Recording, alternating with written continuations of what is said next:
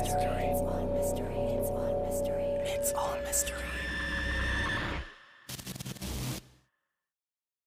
Lynn. Meine Frau Lynn und ich sind nun schon seit sechs Jahren zusammen und seit elf Monaten auch verheiratet. Unser gemeinsames Leben war bisher ziemlich normal und nicht einmal sind mir irgendwelche komischen Verhaltensweisen oder Red Flags bei ihr aufgefallen. Also kann ich nicht genug betonen, wie komplett aus der Rolle fallend das alles hier für sie ist. Lynn ist sehr freundlich, intelligent und nachdenklich. Kindisch sein oder mir Angst einjagen wollen, passen einfach nicht zu ihr. Sie mag es nicht einmal, Horrorfilme zu schauen. Als wir angefangen haben, miteinander auszugehen, hat sie sich dazu überreden lassen, The Shining mit mir zu sehen, weil sie wusste, wie sehr ich Horror liebe. Sie hatte aber solche Angst, dass wir es nicht einmal bis zur Hälfte des Films geschafft hatten, bevor ich ihn wieder ausschalten musste. Sie mag keinen Grusel und mochte Streiche genauso wenig. Einfach nicht ihr Ding und das ist komplett okay. Aber genau das ist es, was die ganze Sache so komisch macht. Es klingt einfach nicht nach ihr.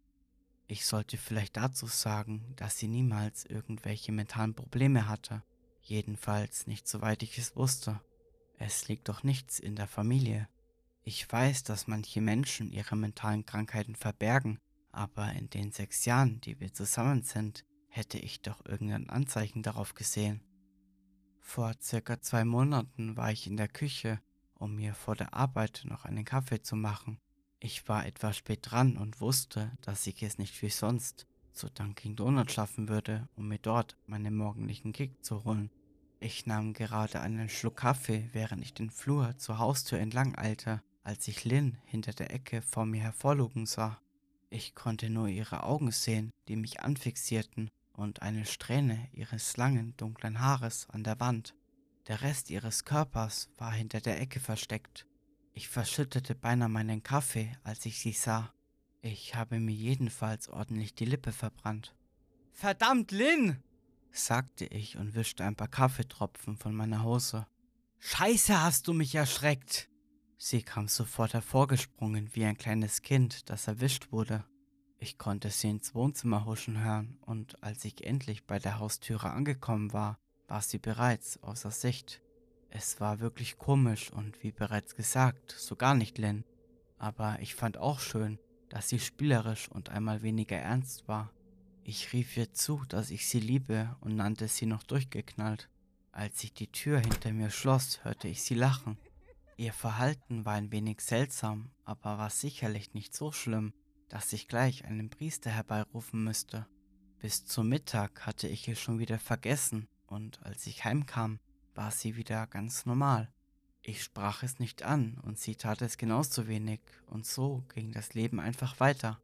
Der nächste Zwischenfall passierte drei Tage später.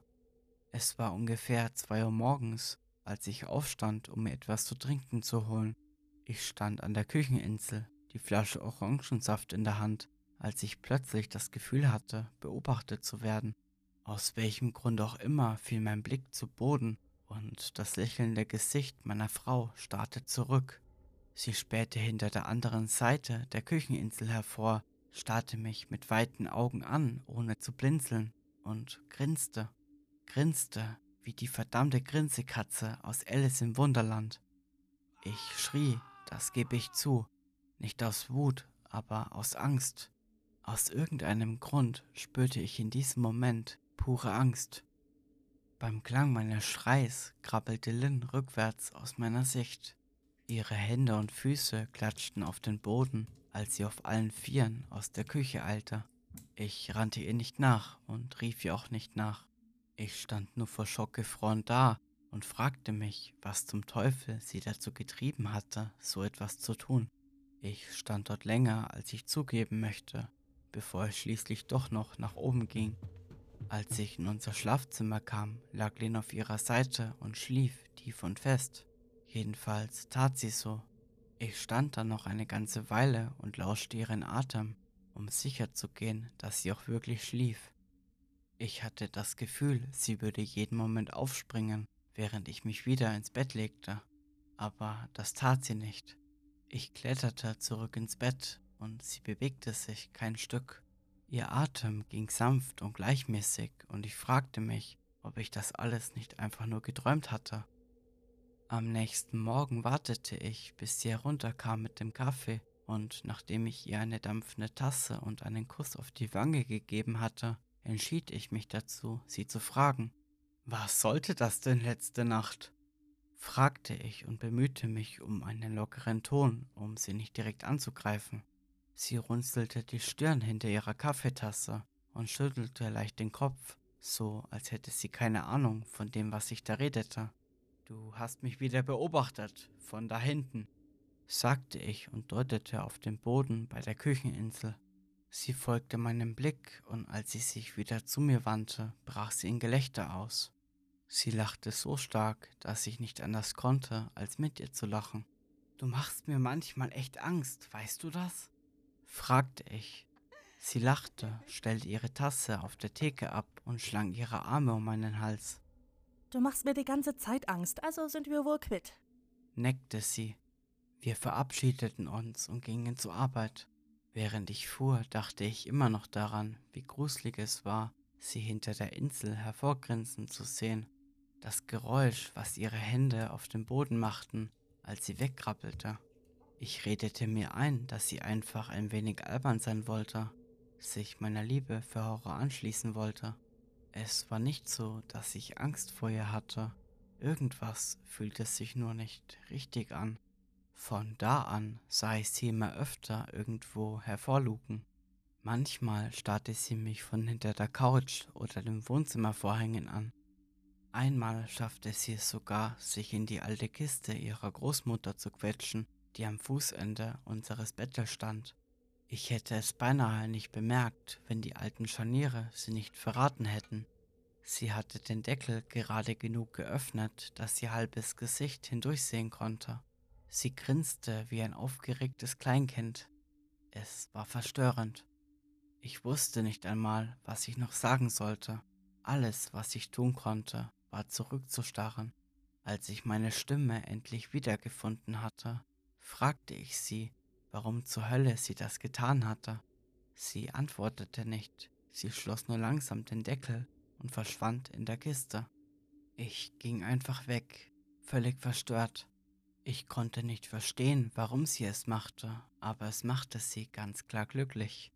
Ich hoffte einfach nur, dass sie bald keine Lust mehr auf dieses Spiel haben würde.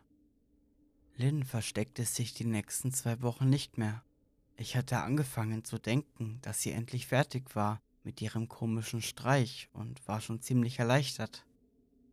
Wir sahen uns gerade eine Show auf Netflix an und ich witzelte darüber, dass ich sie schon lange nicht mehr irgendwo hervorlugen sehen hatte und dass sie ihr Spionagespiel wohl aufgegeben haben musste. Sie sah mich nur mit einem leichten Lächeln auf den Lippen an und sagte, Vielleicht bin ich auch einfach nur besser geworden. Ich sagte nichts, fragte mich aber, ob sie es ernst meinte oder nicht. Die nächsten paar Tage konnte ich nicht aufhören, über das, was sie gesagt hatte, nachzudenken. Starrte sie mich immer noch an, während ich nicht hinsah und ich hatte es nur nicht bemerkt? Und wenn ja, was zur Hölle versprach sie sich davon?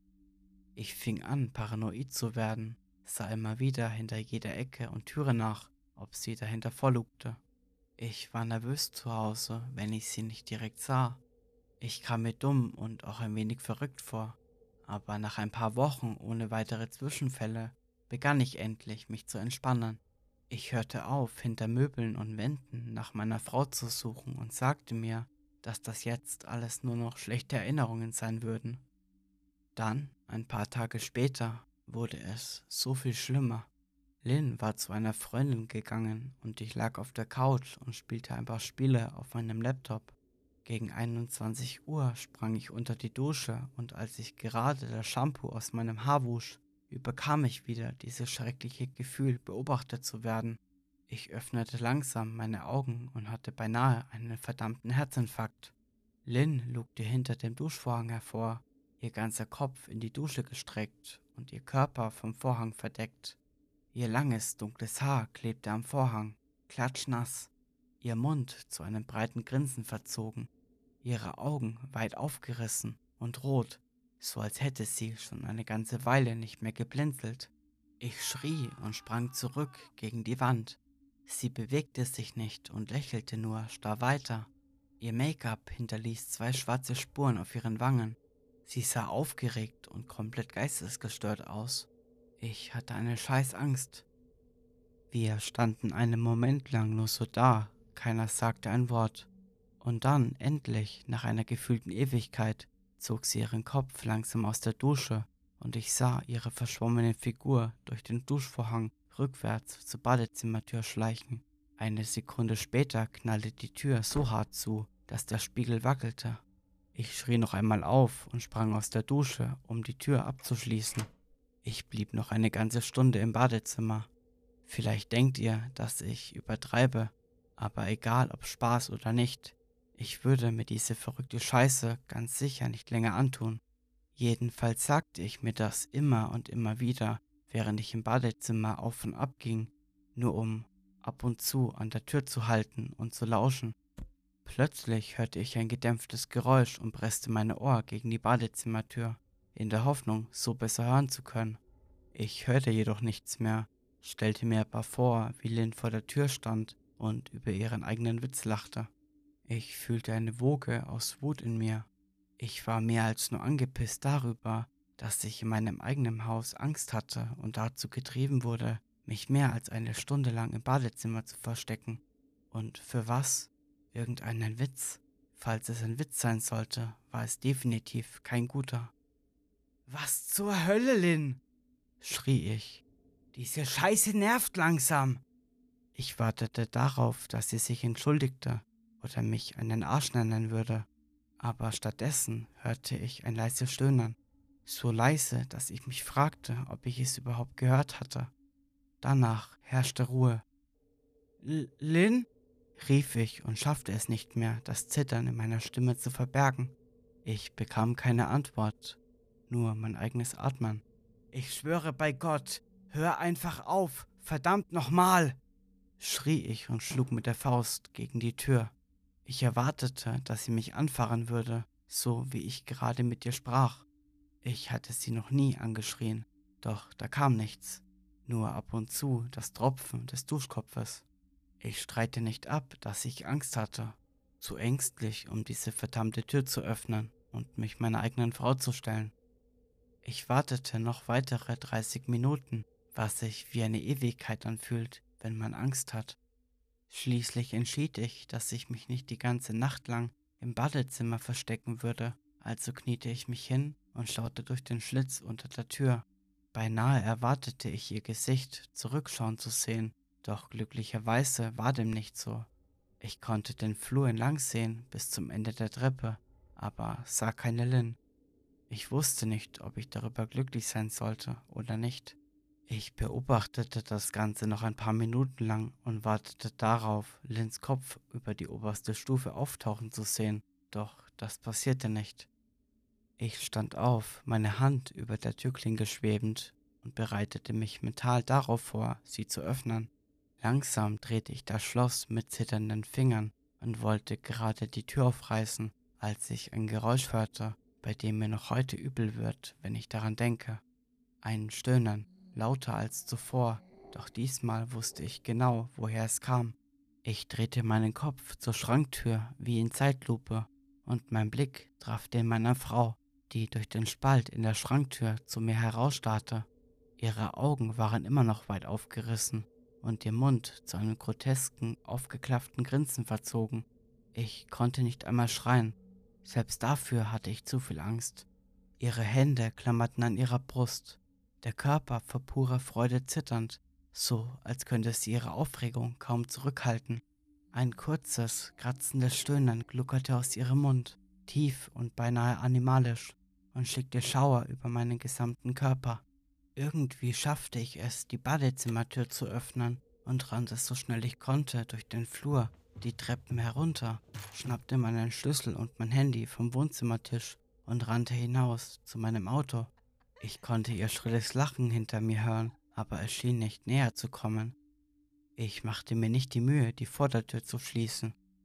Ich fuhr schneller, als mir legal erlaubt wäre, vom Haus weg und zitterte dabei, entweder vor Angst oder vor Kälte, vielleicht ja ein bisschen von beidem. Ich hatte mir weder eine Jacke noch ein paar Schuhe geschnappt. Ich trug nur meine Boxershorts, mein Haar noch feucht von der Dusche. Ich fuhr auf direktem Wege zu meinem Bruder Chris, der circa 40 Minuten entfernt wohnte, und ignorierte alle Anrufe und Nachrichten, die ich bekam. Ich schaute nicht auf mein Handy, bis ich sicher in der Auffahrt meines Bruders stand. Lynn hatte viermal angerufen und eine Flut an Textnachrichten geschickt, in denen sie fragte, wohin ich gegangen sei und warum ich einfach so abgehauen wäre. Ich schmiss mein Handy in Rage gegen das Armaturenbrett wütend über dieses gleichgültige Verhalten. Mein Bruder und seine Frau waren überrascht, mich zu sehen, besonders wo ich nur eine Boxershorts trug, aber sie sagten mir, dass ich so lange bleiben dürfe wie nötig. Chris lieh mir ein paar Klamotten und fragte mich, was passiert sei. Ich sagte ihm, dass Lynn und ich uns gestritten hätten, ging jedoch nicht weiter ins Detail. Ich wollte nicht, dass er dachte, dass ich übertrieb weil ich meine Frau wegen eines Streits verlassen hatte, auch wenn es ein komischer Streich gewesen war. Ich meine, hatte ich sie nicht selbst jahrelang dazu ermutigt, ein wenig lockerer zu sein. Ich wollte, dass sie sich entspannt und nicht immer so ernst ist, aber das ist ganz sicher nicht, woran ich gedacht hatte. Ich versuchte auf dem Sofa zu schlafen, aber mein Hirn wollte mich einfach nicht lassen. Jedes Mal, wenn ich meine Augen schloss, sah ich Lins Gesicht, wie es mich aus dem Badezimmerschrank heraus anstarrt. Zu wissen, dass sie die ganze Zeit dort mit mir zusammen war, löste ein unangenehmes Kribbeln in mir aus. Sie hat das Badezimmer nie verlassen. Stattdessen ist sie in den Schrank geschlüpft und hat die Badezimmertür zugeschlagen, um mich zu täuschen. Allein der Gedanke, wieder nach Hause zu gehen, machte mir Angst. Ich drehte mich auf dem Sofa hin und her und konnte einfach nicht einschlafen. Irgendwann gab Chris mir dann eine Schlaftablette, damit ich wenigstens ein bisschen Ruhe finden könnte. Mein Schlaf war voll von schrecklichen Träumen. Sie drehten sich alle um Lins Gesicht. Ich wachte auf, als die Sonne gerade dabei war aufzugehen. Mein wunder Körper schmerzte vom Sofa und ich fühlte mich komplett ausgelaugt. Ich wusste, dass ich Lynn irgendwann würde anrufen müssen aber ich wusste nicht, was ich ihr sagen sollte. Ich würde nicht mehr heimkommen, außer sie würde mir versprechen, diesen gruseligen Scheiß nie wieder abzuziehen. Ich wollte nur meine Frau zurück. Ihr normales, ernstes Selbst schien noch nie so attraktiv. Ich dachte gerade darüber nach, sie anzurufen und ihr all das zu sagen, als mich ein mittlerweile allzu bekanntes Gefühl packte. Ich wurde beobachtet. Ich starrte an die Decke, mein Herz bereits in der Hose. Ich wollte meinen Blick nicht von der Decke losreißen, doch je länger ich das Gefühl ignorierte, desto schlimmer wurde es. Meine Augen schweiften wie von selbst von der Decke weg. Ihr Gesicht war gegen das Fenster neben der Couch gepresst und starrte zu mir herunter mit demselben klaffenden Lächeln. Speichel tröpfelte ihre Lippen hinunter und hinterließ zwei Rinnsale auf dem Glas. Ich weiß nicht, wie lange sie schon dort war, aber irgendetwas sagte mir, dass sie schon eine ganze Weile dort stand, vielleicht sogar die ganze Nacht. Ich schrie nicht, und obwohl ich Angst hatte, übertrumpfte die Wut, die ich ebenfalls fühlte, jedes Gefühl von Angst. Ich sprang von der Couch und hämmerte meine Hand gegen das Glas. Lynn, bist du verrückt? Was zur Hölle ist falsch mit dir? Geh nach Hause, brüllte ich. Jetzt! Sie bewegte sich nicht und ihre schauerhafte Miene veränderte sich kein Stück. Wenn überhaupt, wurde ihr Lächeln nur noch breiter, so als wäre sie noch beschwingter als zuvor.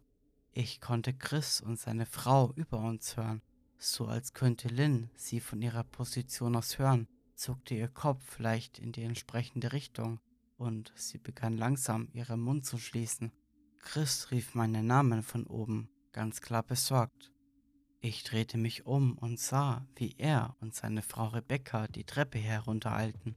Als ich mich wieder zum Fenster drehte, war Lynn verschwunden. Alles, was jetzt noch darauf hindeutete, dass sie je da gewesen war, waren die beiden Schlieren ihres Speichels auf der Scheibe. Ich versuchte, Chris und Rebecca zu erklären, dass ich aufgewacht war und Lynn mich durchs Fenster beobachtet hatte. Sie waren skeptisch, aber wer wäre das nicht? Chris und ich gingen nach draußen, um die Stelle vor dem Fenster zu untersuchen, aber da waren keine Fußspuren im Dreck, nur eine leichte Kuhle. Wahrscheinlich ein Tier, vermutete Chris, und ich diskutierte nicht mit ihm. Er und Rebecca nahmen an, dass ich das alles nur geträumt hätte, aber sie verstanden es einfach nicht, und ich war zu müde, um es ihnen zu erklären. An diesem Tag meldete ich mich bei der Arbeit krank und schaltete mein Handy aus. Ich wollte Lynn nicht gegenübertreten. Allein mit ihr zu reden schien zu diesem Zeitpunkt zu viel für mich. Ich hatte wirklich angefangen zu glauben, dass irgendetwas unheilbar falsch mit ihr war, dass trotz aller Versprechen, die sie machen könnte, nichts wieder so sein könne wie vorher. Dieser Gedanke brach mir beinahe das Herz. Ich weinte den ganzen Morgen. Gegen Mittag war ich schließlich bereit für eine Konfrontation. Ich würde ihr eine letzte Chance geben, sich zu erklären. Das war ich ihr nach sechs Jahren zumindest schuldig, sagte ich mir. Ich schaltete mein Handy wieder ein und sah Dutzende Nachricht von meiner anscheinend besorgten Frau. Können wir reden? Ich liebe dich. Bitte ruf mich an. Ich mache mir wirklich Sorgen. Kannst du mir bitte antworten? Komm einfach heim. Und noch viele weitere der Art. All diese Nachrichten, in denen sie mir sagt, dass sie mich liebt, dass sie will, dass ich nach Hause komme, dass sie sich Sorgen macht. Nicht eine verdammte Nachricht über den verrückten Scheiß, den sie abgezogen hatte. Als ob sie sich nicht verhalten hätte wie eine Figur aus einem Stephen King Buch. Selbst diese Nachrichten klangen einfach anders. Normalerweise schickte sie halbe Bücher, nur um mir zu sagen, dass ich auf dem Heimweg noch Brot kaufen sollte. Man könnte meinen, dass sie nach all ihren bizarren Spielereien mehr zu sagen hätte. Ich weiß, das alles sieht bestimmt kindisch aus, wenn man diese Situation wie ihr von meilenweiter Entfernung betrachten kann. Aber hättet ihr gesehen, wie Lynn mich angesehen hat, wie sie auf allen Vieren davongekrabbelt ist, wie so ein wildes Tier, wie sie mich wie eine Wahnsinnige aus einem Schrank angegrinst hatte, dann denke ich, würdet ihr einsehen, dass meine Reaktion mehr als gerechtfertigt war. Ich blieb schließlich noch eine Nacht bei Chris und Rebecca. Gestern wachte ich da nicht vor Nachmittag auf und glücklicherweise sah ich Lynn diesmal nicht durch das Fenster starren. Ich will mich nicht einmischen, weil es nicht meine Beziehung ist. Aber könnt ihr diesen Streit nicht klären? fragte Rebecca. Sie hatte uns beiden Sandwiches zu Mittag gemacht und ich wusste, dass sie versuchte, das Thema anzusprechen, ohne neugierig zu wirken. Ich weiß nicht, es ist nur, sie ist wie ausgewechselt, sagte ich und wählte meine Worte ganz vorsichtig. Ich war noch immer nicht bereit dazu, Chris und ihr alles über diese scheißverrückte Situation zu erzählen, mit der ich noch nicht einmal selbst fertig werde. Menschen verändern sich, Ben. Aber sie ist noch immer dieselbe Frau, die du geheiratet hast. Vielleicht müsst ihr beide nur richtig über das Problem reden. Was auch immer es ist, ich bin sicher, dass ihr es hinbekommt. Sagte sie wie der geborene Friedensstifter. Ich denke, dafür ist es zu spät. Ich glaube, dass Reden hier auch nicht mehr hilft. Ich vertraue ihr einfach nicht, sagte ich. Die Worte schmerzten im Herzen. Ich vermisste und liebte meine Frau, aber wie könnte ich mit so jemandem weiterleben? In andauernder Angst zu leben, klang nicht gerade wünschenswert. Lynn liebt dich. Sie ist wahrscheinlich am Boden zerstört, sagte sie. Da wäre ich mir nicht so sicher, sagte ich. Nun, Sie schien mir jedenfalls so. Ich habe sie noch nie so emotional gesehen. Das ist so gar nicht Lynn, sagte Rebecca und schüttelte geknickt den Kopf.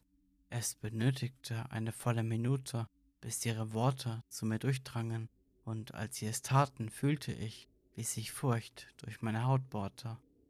Warte, was meinst du? Hast du sie gesehen? Hast du Lynn gesehen? Fragte ich, mein Mund auf einmal staubtrocken. Rebecca nickte beiläufig, als wäre das nicht der Stoff für Albträume gewesen. Für sie war es das wahrscheinlich auch nicht.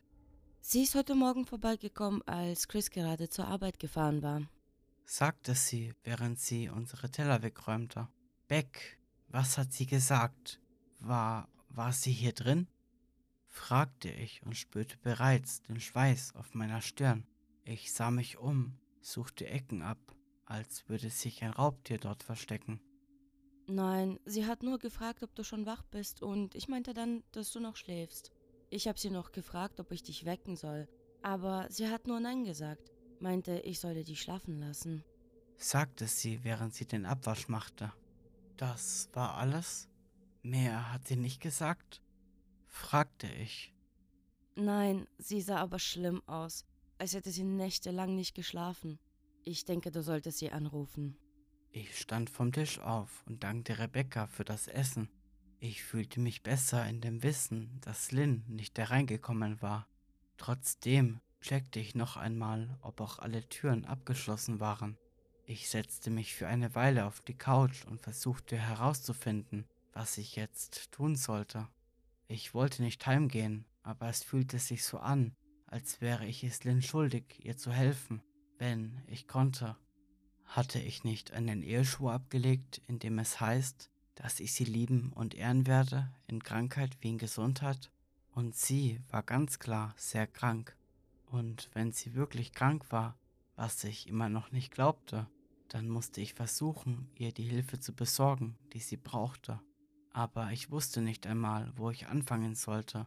Ich wollte nicht die Polizei rufen, und selbst wenn, was zum Teufel würde ich denen sagen? Dass meine Frau mich anstarrte? Dass sie gruseliges Zeug machte? So komisch sie auch war, sie hatte nichts verbrochen, jedenfalls noch nicht. Die Polizei hätte wahrscheinlich gesagt, dass ich überreagiere. Aber das hier ist nicht nur ein Streich. Es fühlt sich einfach falsch an, gefährlich sogar, als würde etwas Finsteres hinter ihrem Lächeln lauern. Ich weiß, dass ich als ihr Ehemann die Möglichkeit hätte, sie einweisen zu lassen. Aber was, wenn sie sich dann ganz normal verhält? Sie hatte Rebecca offensichtlich getäuscht und sie glauben lassen, dass sie nur eine besorgte Ehefrau sei. Und solange die Ärzte sie nicht als Gefahr für sich und andere einstufen, hätten sie keine andere Wahl, als sie nach 72 Stunden wieder nach Hause zu schicken. Ich fühlte mich verloren und komplett überfordert, also tat ich, was jedermann in meiner Situation getan hätte. Ich rief ihre Mutter an. Das wollte ich nicht, glaubt mir. Ihre Mutter Marianne und ich waren nie die besten Freunde gewesen. Wir haben uns nie gestritten oder so. Sie war nur keine Person, von der man einen warmen Empfang erwarten kann. Sie war nicht einfach. Sie lächelte so gut wie nie, und wenn sie es tat, dann nur, indem sie ihre Lippen zu einer dünnen Linie verziehen, während ihre Augen so nichtssagend blieben wie zuvor. Sie hatte diese Aura an sich, die einem das Gefühl gab, dass sie jederzeit bereit wäre, in die Offensive zu gehen. Ich habe sie nur zweimal getroffen und beide Male waren nur kurze Besuche. Ich hatte immer das Gefühl, dass sie mich als Partner ihrer Tochter nicht billigte. Lynn hat die Besuche immer kurz gehalten, da sie nicht wollte, dass ich mich unbehaglich fühlte, wofür ich ihr auch sehr dankbar war. In der Präsenz ihrer Mutter zu sein, war beinahe unerträglich, als würde man auf Glassplittern laufen. Ich war froh darüber, drei Staaten weiterzuziehen, damit wir sie nicht mehr so oft sehen mussten. Ich versuchte immer, dieser Frau so gut es ging aus dem Weg zu gehen, doch jetzt brauchte ich ihre Hilfe. Ich wollte wirklich nicht mit ihr reden, aber ich musste mit irgendjemandem sprechen. Irgendjemand, der Lynn besser kannte als ich.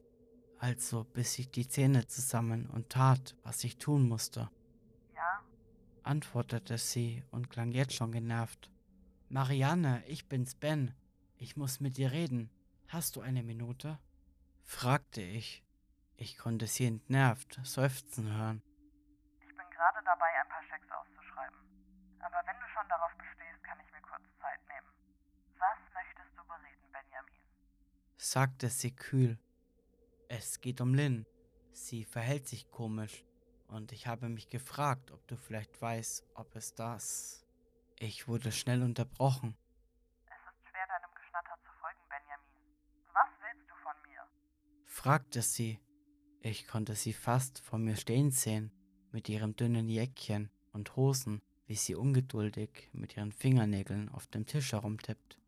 Ich möchte wissen, ob du jemals irgendein seltsames Verhalten beobachtet hast. Oder ist es möglich, dass sie eine psychische Krankheit haben könnte? fragte ich. Darauf folgte eine lange, unangenehme Pause. Ich wusste nicht, ob sie nachdenken musste oder ob hier irgendetwas anderes im Spiel war. Nach ein paar weiteren Sekunden sprach sie endlich wieder. Ich weiß nicht, ob das wieder einer deiner Witze ist, Benjamin. Aber falls dem so ist, dann finde ich ihn nicht lustig. Ich unterbrach sie, bevor sie mich abwimmeln konnte. Marianne, das hier ist kein Witz. Ich mache mir ernsthaft Sorgen um Lins mentale Gesundheit. Ihr Verhalten ist so unberechenbar in letzter Zeit. Ich mache mir wirklich Sorgen und ich dachte, dass du als ihre Mutter es auch wärst, sagte ich, die Frustration klar in meiner Stimme zu hören. Wenn du dir wirklich Sorgen machst, dann schlage ich dir vor, dass du dich an einen Gesundheitsexperten wendest. Fuhr sie mich an.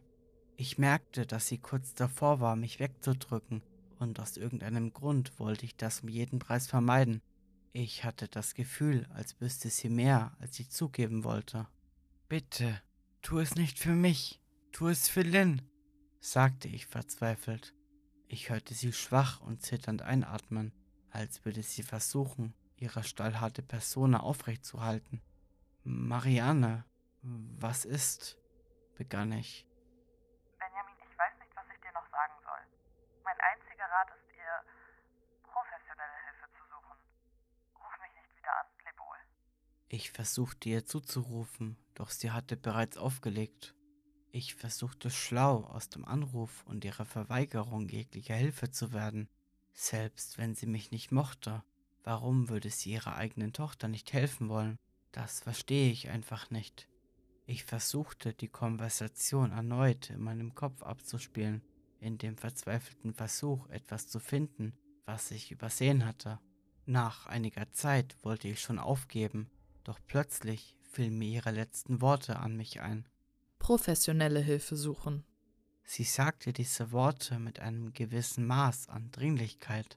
Es kann sein, dass ich mich einfach nur an Strohhalme klammerte, aber ich war mir sicher, dass sich ihre Stimme kaum merkbar verändert hatte, als sie das sagte. So, als wären diese Worte wichtig. Was hatte sie damit gemeint? Ich hatte angenommen, dass sie damit irgendwelche Mediziner gemeint hat, aber vielleicht bezog sie das ja auch auf jemand anderes. Jemand, über den sie nicht direkt sprechen wollte. Aber vielleicht suchte ich auch nur krampfhaft nach einer Bedeutung, wo keine war.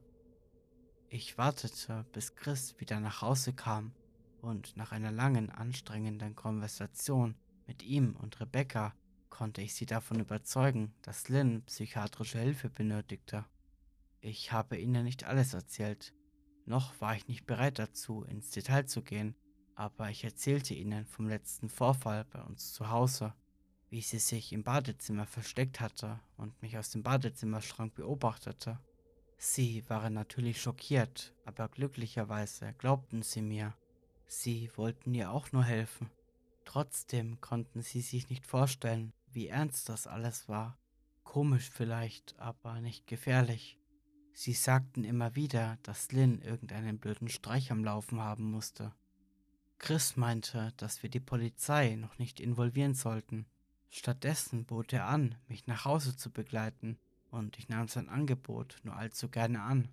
Sein Argument war, dass es einfacher wäre, ruhig mit ihr zu reden und sie so zu überzeugen, sich freiwillig in Behandlung zu geben.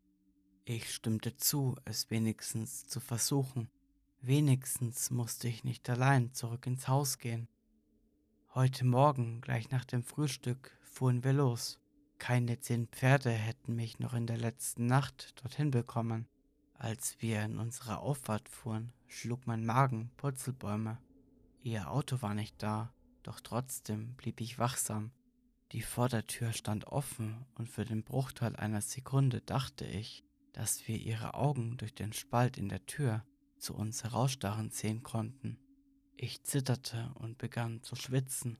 Chris hingegen schien es gut zu gehen. Er wartete darauf, dass ich die Tür öffnete die Hände in den Hosentaschen, als wäre das hier ein verschissener Spaziergang durch den Park. Ich beneidete ihn um seine Ignoranz. Ich schob die Tür auf und sofort schlug mir der Geruch von Verwesung entgegen. Chris roch es auch und er folgte mir mit gerümpfter Nase ins Haus, Scheiße, was benutzt ihr denn zum Putzen? Murmelte Chris. Halt's Maul, sagte ich und ließ meine Augen hin und her wandern auf der Suche nach Lynn. Das Haus war totenstill und stockdunkel, obwohl es bereits 10 Uhr morgens war. Alle Gardinen waren dicht zugezogen und ließen keinen Sonnenstrahl durch. Hätte ich dieses Haus nicht erst vor zwei Tagen verlassen, hätte ich meinen können, es stünde komplett leer. Wir klapperten jeden einzelnen Raum ab und suchten die Orte ab, an denen sie sich verstecken könnte, während wir ab und zu ihre Namen riefen. Warum zum Teufel guckst du unter die Couch? Ich dachte, wir suchen nach deiner Frau. fragte Chris irgendwann. Er sah mich an, als wäre ich ein kompletter Vollidiot. Lass uns einfach hochgehen, flüsterte ich.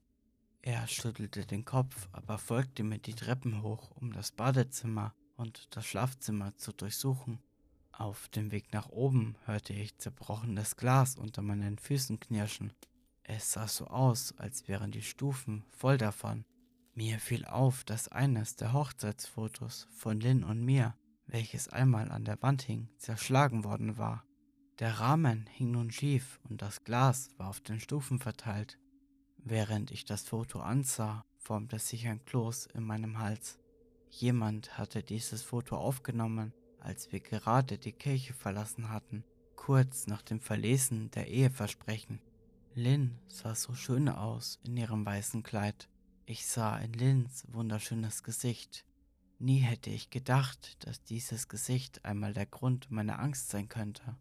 Wir erklommen die restlichen Stufen und durchsuchten das Gästezimmer, doch es sah komplett unberührt aus. Ich zögerte, bevor ich das Badezimmer betrat. Die Angst jener Nacht kam in einer Flutwelle auf mich niedergeschlagen.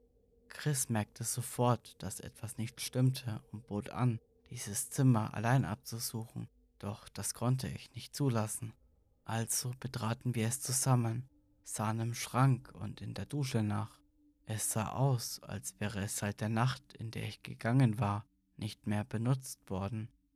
Sieht nicht so aus, als wäre sie hier, Ben. Warum packst du nicht ein paar Sachen zusammen und wir versuchen es morgen nochmal? schlug Chris vor. Ich nickte und ging in unser Schlafzimmer, wo ich ein paar Klamotten in einen Seesack stopfte. Als ich dann den Kleiderschrank öffnete, fand ich dort die Quelle des bestialischen Gestanks. Chris folgte meinem Blick und alle Farbe wich aus seinem Gesicht. Er musste das Zimmer verlassen und sich zur Treppe stellen, um vom Geruch und dem Anblick wegzukommen. Ich starrte schockiert nach unten auf das, was sich in meinem Kleiderschrank befand. Dort auf dem Teppichboden lagen mindestens ein Dutzend Augäpfel, allesamt sorgfältig im Pan ausgelegt. Manche so groß wie eine Vierteldollarmünze, andere so klein wie eine Murmel. Noch immer starrte ich die Augen, die sie gesammelt hatte, an und fragte mich, wie sie wohl an diese herangekommen war. Ich erschauderte bei dem Gedanken. Mann. Und ich dachte schon, ich hätte Pech gehabt mit Beckers Schuhsammlung, aber fuck me. Deine Frau sitzt hier und sammelt Augäpfel. Ben, ich denke, wir sollten hier raus und verschwinden. sagte Chris und würgte, Mir wird schlecht. rief er vom Flur aus.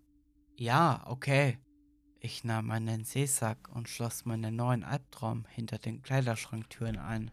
Ich konnte die Verwesung auf meiner Zunge schmecken und musste ebenfalls würgen, Wer zum Teufel reiht Augäpfel in seinem Kleiderschrank auf? murmelte Chris.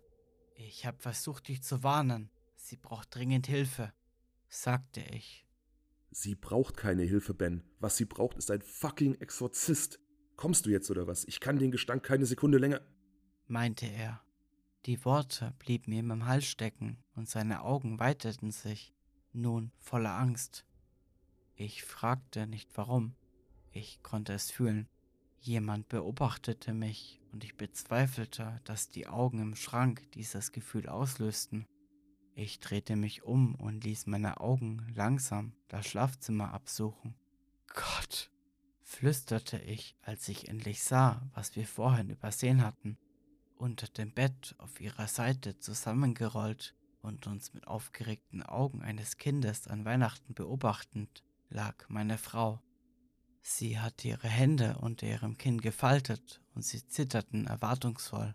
Jetzt, wo sie wusste, dass wir sie entdeckt hatten, konnte ich diese leisen Geräusche hören, die sie von sich gab. Etwas wie ein Glucksen aus den Tiefen ihrer Kehle, so als wäre diese Aufregung zu viel für sie. Es war gelinde gesagt beunruhigend, die weiten Augen und dasselbe weite Lächeln. Alles in mir schrie danach wegzurennen, doch ich zwang dieses Verlangen hinfort. Das hier war meine Frau. Egal wie abgedreht das sie auch war, sie war immer noch die Frau, die ich geheiratet hatte. Ich musste ihr helfen.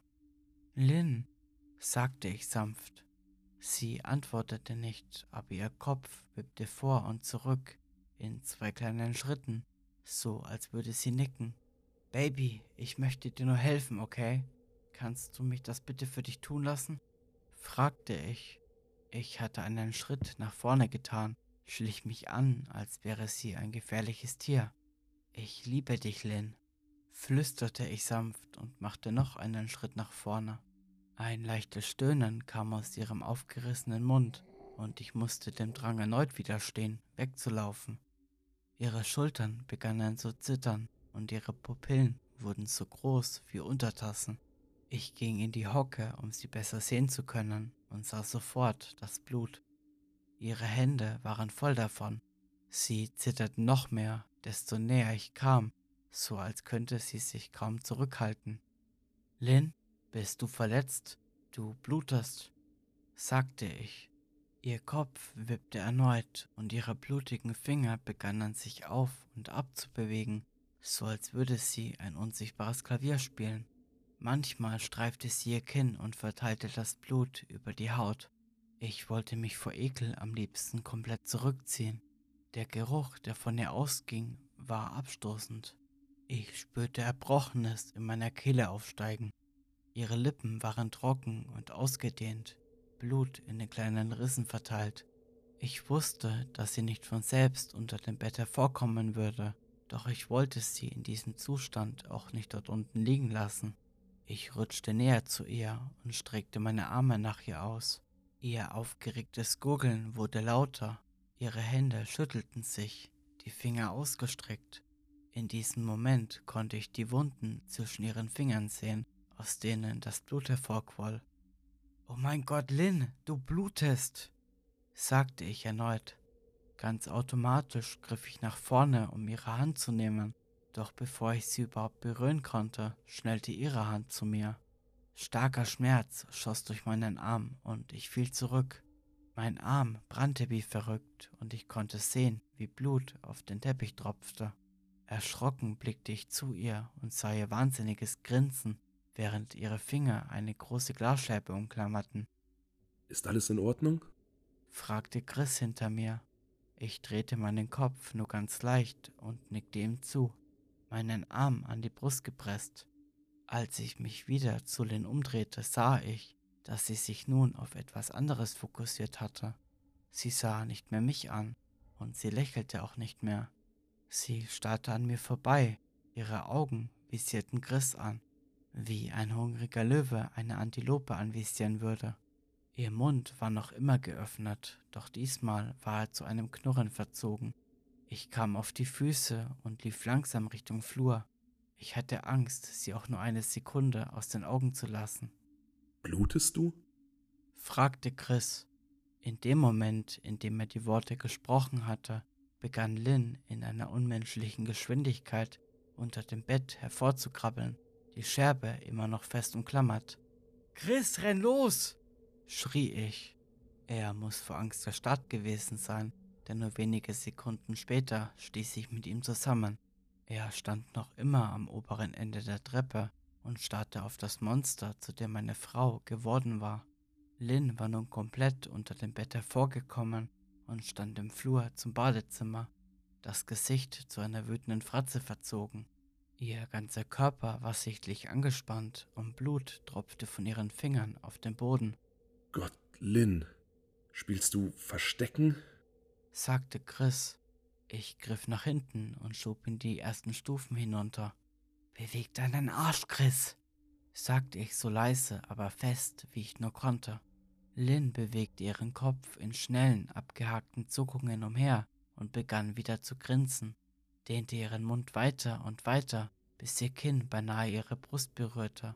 Ich stand am Anfang der Treppen, zwischen der Frau, die ich liebte, und dem Drang zur Selbsterhaltung. Ich will dir doch nur helfen, sagte ich und schluckte die Tränen herunter.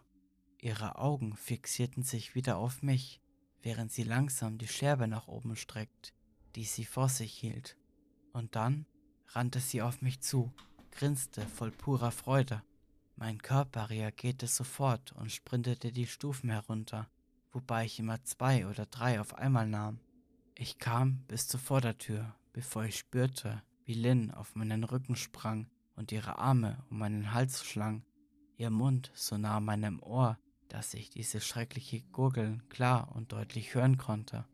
Ich schüttelte sie von mir ab und ließ sie auf den Boden aufschlagen. Ich spürte einen senkenden Schmerz in meinem Rücken, als sie fiel, doch ich riss einfach die Tür auf und stürmte hinaus zu meinem Auto. Chris stand in meinem Vorgarten und sprach am Telefon mit der Polizei. Ich sagte kein Wort, rannte nur zu meinem Auto und sprang hinein. Chris wusste zum Glück, was ich sagen wollte und folgte mir, noch immer in der Leitung des Notrufs. Ich behielt den Rückspiegel im Auge, so sicher, dass ich sie dort sehen würde, wie sie dem Auto hinterherrannte, doch sie kam nicht. Wir fuhren direkt zur Notaufnahme, wo ich mit insgesamt elf Stichen am Arm und drei am Rücken genäht wurde. Die Polizei stellte mir viele Fragen und schließlich gingen sie zurück zum Haus, um es zu durchsuchen. Doch natürlich war Lynn nicht mehr da. Sie rieten mir, eine Weile bei einem Freund oder Verwandten zu bleiben und so schnell wie möglich eine einstweilige Verfügung gegen sie einzureichen, aber nichts davon machte irgendeinen Unterschied. Das wusste ich einfach. Ich brachte Chris nach Hause und checkte in ein Hotel eine Stunde entfernt ein. Ich wollte so viel Abstand wie möglich zwischen mich und Lynn bringen. Und das ist, wo ich die letzten vier Stunden verbracht habe. Ich dachte, dass die Polizei sie vielleicht finden würde und dass sie ihr die Hilfe besorgen könnten, die sie so dringend braucht. Aber jetzt weiß ich, dass das nicht passieren wird, denn vor 40 Minuten habe ich eine Nachricht von einer unbekannten Nummer bekommen. Nur drei Wörter. Ich hab dich. Anbei ein Bild. Das Foto war dunkel und verpixelt, aber ich wusste sofort, was es war. Es zeigte ohne Zweifel das Auge meiner Frau. Direkt danach begann ich das hier aufzuschreiben. Ich weiß nicht, was ich tun soll. Ich bin allein und habe Angst, ich kriege das Gefühl nicht los, beobachtet zu werden.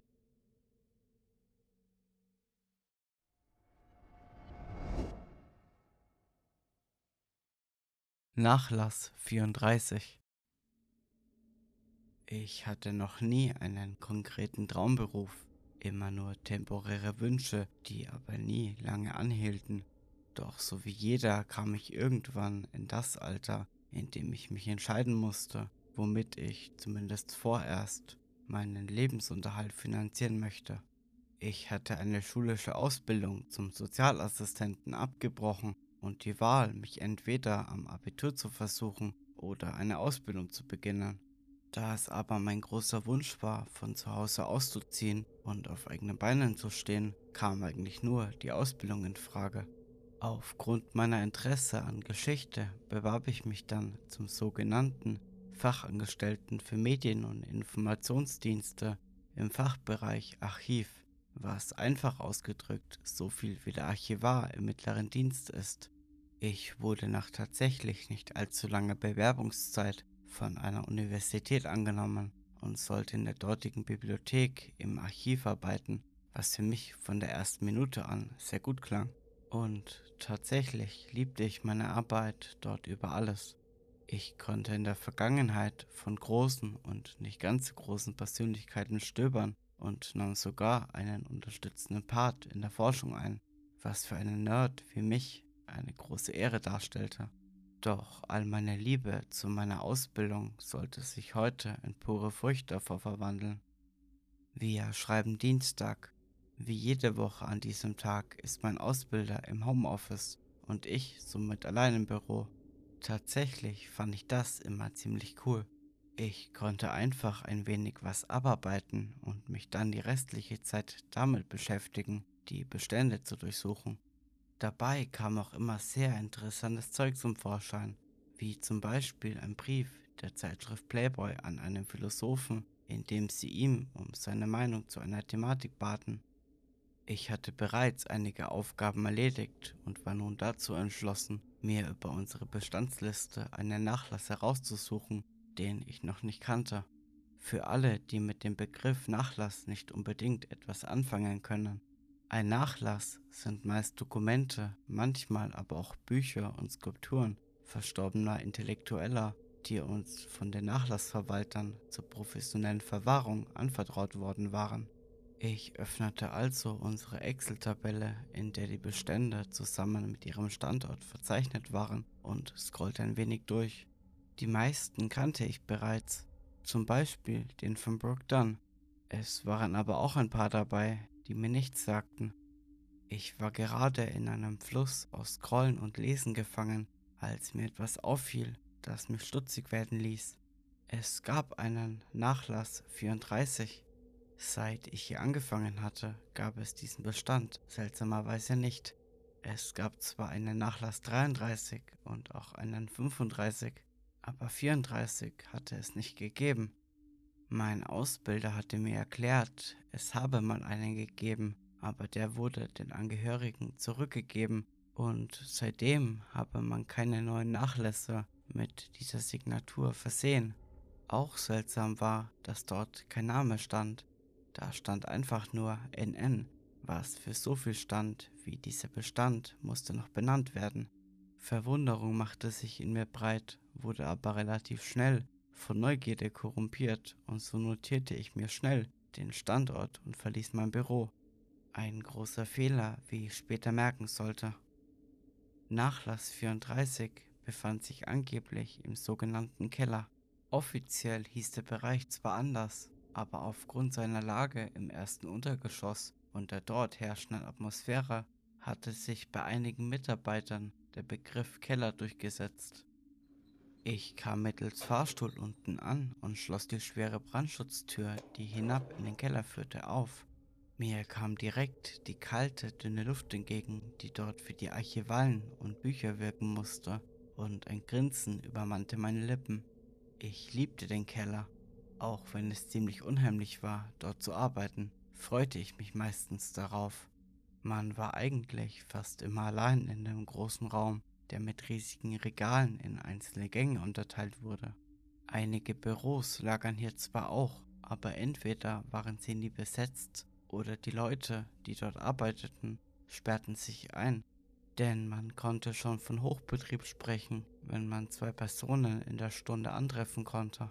Langsam ging ich die lange Treppe hinab und lauschte dem lauten Echo meiner Schritte, indem ich immer versuchte, einen Rhythmus zu erkennen. Unten angekommen, schaute ich erneut auf meine Notiz und steuerte dann die dort niedergeschriebene Regalreihe 13 an. Dort angekommen fand ich die vier Kartons, auf denen Nachlass 34 zu stehen schien, und ging in die Hocke, um den untersten von ihnen herauszuziehen. Doch in dem Moment, in dem ich ihn berührte, hörte ich eine hohe, kratzige Stimme. Fass das nicht an! Hinter mir sagen. Ich verlor das Gleichgewicht in meiner Position, fing mich mit den Händen auf und schaute mich mit panisch aufgerissenen Augen um. Da war niemand. Ich konnte mich für mehrere Minuten nicht mehr bewegen. Gänsehaut hatte mich übermannt und sämtliche meiner Glieder waren stocksteif. Nachdem der Schock abgeklungen war, rappelte ich mich auf und griff erneut nach dem Karton. Diesmal passierte, von einer leichten Gänsehaut mal abgesehen, glücklicherweise aber nichts. Mit dem Karton in der Hand verließ ich den Gang und zog mir einen der Rollwegen, die überall im Keller verteilt standen, heran. Dort stellte ich den Karton ab und hob den Deckel herunter. Augenblicklich strömte mir ein fauler Geruch entgegen, und ich musste mich kurz abwenden, um mich nicht zu übergeben. Nachdem sich der Geruch aus dem Karton einigermaßen mit der kühlen Luft des Kellers verbunden hatte, warf ich einen erneuten Blick in den Karton und fand das, was ich erwartet hatte. Darin lagen einige Papiere, manche zusammengeheftet und manche nur lose darin liegend. Aber eines hatten sie alle gemeinsam, ich konnte sie nicht lesen. Ich holte einige raus, um die Blätter zu überprüfen, die ich auf den ersten Blick nicht sehen konnte, doch fand auf ihnen allen die gleichen seltsamen Schriftzeichen. Ich hatte mich schon mal mit alten Schriftzeichen auseinandergesetzt und konnte die meisten auch sehr gut zuordnen, aber diese hier kannte ich nicht. Sie bestanden alle aus Strichen, auf denen an unterschiedlichen Stellen kleine Kreise aufgemalt wurden. Verwirrt blätterte ich alle sorgfältig durch, doch war danach genauso schlau wie vorher. Ich fotografierte eines der Blätter für spätere Recherchen ab, bevor ich den Deckel wieder aufsetzte und den Karton an seinen ursprünglichen Platz zurückstellte. In der Hoffnung, aus ihm mehr Informationen rausziehen zu können, hob ich den nächsten Karton aus dem Regal und richtete mich wieder auf.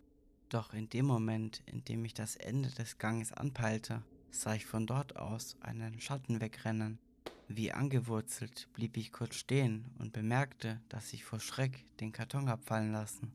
Ich entschied mich, ihn nicht gleich aufzuheben, sondern erst gucken zu gehen, ob da wirklich jemand war oder ob ich mir vor lauter Paranoia wegen der Stimme kurz vorher mittlerweile Sachen einbildete. Ich verließ den Gang und drehte mich in die Richtung, in die der Schatten gerannt war. Erst jetzt fiel mir auf, dass es kälter geworden war. Ich zitterte sogar ein wenig.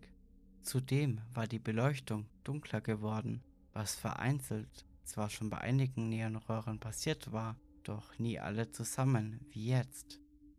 Meinen schweren Atem unterdrückend schlich ich mich durch den breiten Hauptgang, an dem die schmäleren Reihen der Regale ansetzten und schaute hektisch immer erst links und dann rechts, ob sich jemand in einem Gang befand. Es dauerte einige Minuten, bis ich am Ende des Raumes angelangt war. Selbst mit meiner üblichen Geschwindigkeit brauchte ich gut drei bis fünf Minuten, aber nun war ich geschlichen, was bestimmt zehn Minuten in Anspruch genommen hatte. Doch abgesehen davon, dass ich ziemlich langsam und ängstlich gelaufen war, war meine einzige Erkenntnis, dass sich hier niemand befand. Ein wenig über meine Paranoia amüsiert lief ich zurück zu meinem Gang, um dort nun den Karton aufzuheben. Als ich ankam aber, lag der Karton zwar noch da, wo ich ihn hab fallen lassen, aber keinesfalls so, wie ich ihn hab fallen lassen. Ursprünglich lag er einfach mit der Unterseite nach unten und dem Deckel noch obendrauf auf dem Boden, so wie er im Regal gestanden hatte. Doch jetzt lag er zwar mit der Unterseite nach unten, doch mit dem Deckel zurückgeklappt vor mir und ich konnte den Inhalt sehen. Es ließ mir das Blut in den Adern gefrieren, lähmte meinen ganzen Körper und brachte die Gänsehaut und Panik stärker zurück als je zuvor. In dem Karton stand eine Hand. Sie stand auf dem Handgelenk gestützt dort und ließ langsam einen Finger nach dem anderen in die Handfläche sinken. Gerade war der Mittelfinger komplett gesenkt, als ich mich wieder anfangen konnte zu bewegen und die ersten Schritte nach hinten machte. Doch ich war nicht schnell genug. Der Daumen hatte sich als letzter Finger über den anderen niedergelassen, als ich ein lautes Einatmen hinter meinem linken Ohr vernahm. In diesem Moment wusste ich nicht, was geschah. Ich wurde mit einer enormen Kraft nach hinten gezogen und hielt erst an, als ich an die Wand des Kellers knallte. Langsam wurde der Raum um mich herum schwarz, aber bevor ich das Bewusstsein komplett verlor, sah ich noch einen Mann vor mir stehen. Er war vielleicht um die 1,80 groß, trug einen lila Anzug mit Zylinder und ein Monokel. Das war aber auch schon alles, was ich noch sehen konnte, bevor ich in einen festen Schlaf fiel. Mit starken Kopfschmerzen, bei denen ich mir wünschte, ich würde gar nicht erst wieder zu Bewusstsein kommen, kam ich wieder zu mir. Ich fasste mir an den Kopf und bemerkte, dass es hinten etwas feucht und klebrig war. Als ich meine Hand anschaute, bestätigte sich mein Verdacht. Der Aufprall war so stark gewesen, dass ich eine tiefe Wunde bekommen hatte. Ich rappelte mich qualvoll auf und musste mich an den Regalen um mich herum festhalten, um nicht wieder abzusacken. Mich an den Regalen entlang handelnd, verließ ich den Gang und stützte mich im breiten Hauptgang an eine große Säule, die zusammen mit einigen anderen die Decke trug. Von dort aus bekam ich auch einen guten Blick in den Gang, in dem Nachlass 34 gelagert wurde, und ich bemerkte, dass die einzelne Kiste nicht mehr auf dem Boden lag. Vielmehr lagen jetzt alle Kisten außerhalb des Regals gestapelt auf dem Boden. An dem Karton, der in der Mitte des Turms war, hing ein Zettel, auf dem irgendetwas in derselben seltsamen Schrift stand wie auf dem Zettel im ersten Karton. Das einzige, das in einer zwar sehr krakeligen, aber für mich lesbaren Schrift darauf stand, war ein Textabschnitt in der Mitte, in dem Erinnert euch stand. Ich fragte mich erst gar nicht, was das zu bedeuten hatte. Ich machte mich auf meinen langen, schmerzvollen Weg nach draußen. Zu meinem Pech hatte die Treppe kein Geländer und somit musste ich mich an die Wand gepresst hochschleifen. Mit aller mir noch verbleibender Kraft stemmte ich die schwere Brandschutztür auf und torkelte die restlichen Meter zum Aufzug. Hastig drückte ich den Knopf zum Rufen des Fahrstuhls mehrere Male und stieg erleichtert ein. Es dauerte eine gefühlte Ewigkeit, bis der Aufzug nach Drücken des Knopfes in die Etage meines Büros ansetzte. Ich fuhr wenige Sekunden, bis er wieder stehen blieb und ich mich endlich in Sicherheit wog. Doch was ich sah, als ich die Tür öffnete, trieb mir wieder eiskaltes Grauen in jeden Winkel meines Körpers. Ich war zurück im Keller.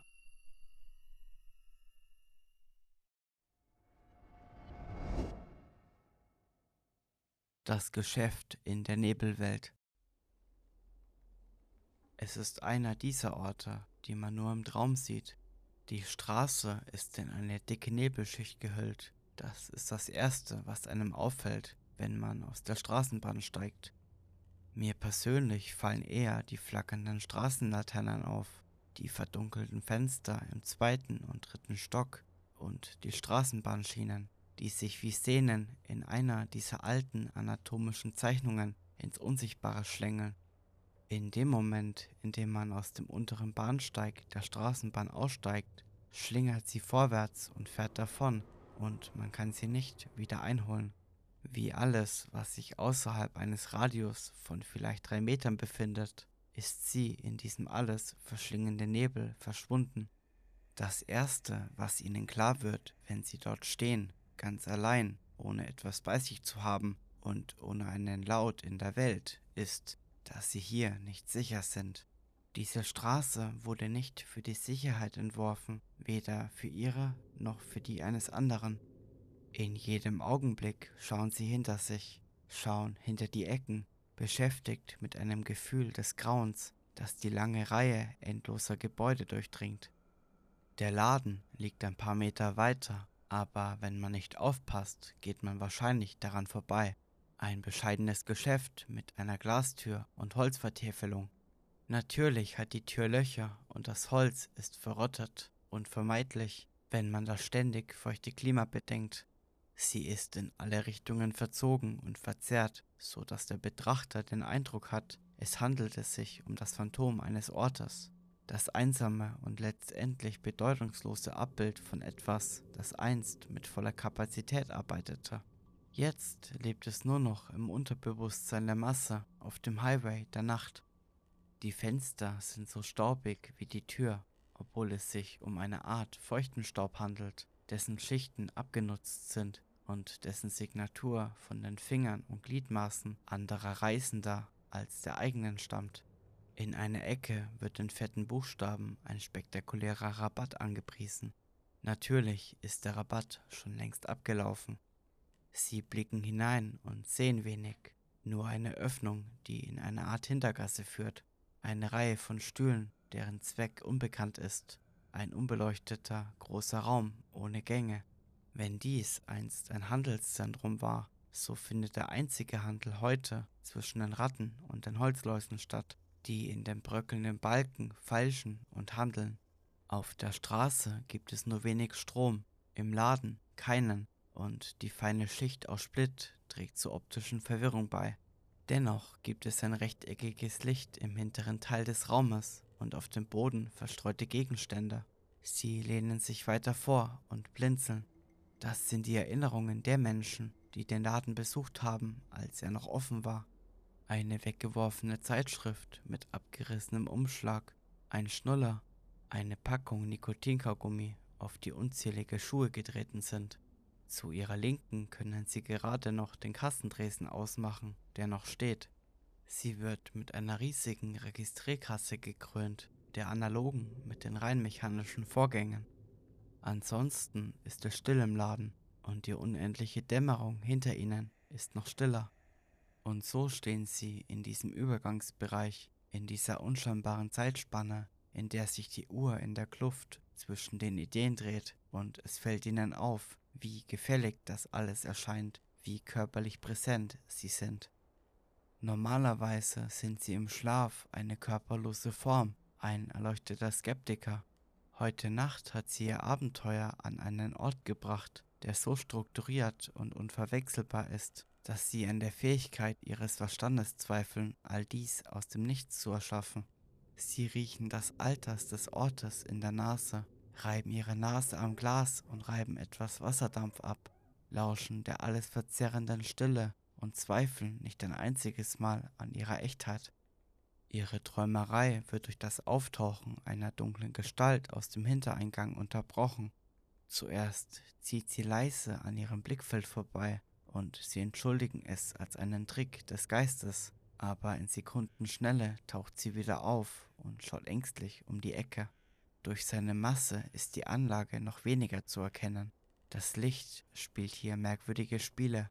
Ihr Herz schlägt schneller, aber sie sind nicht in der Lage zu rennen oder sich zu bewegen. Sie sind wie gebannt von der Gestalt, die langsam in das Gebäude geht und unnatürlich hin und her zuckt.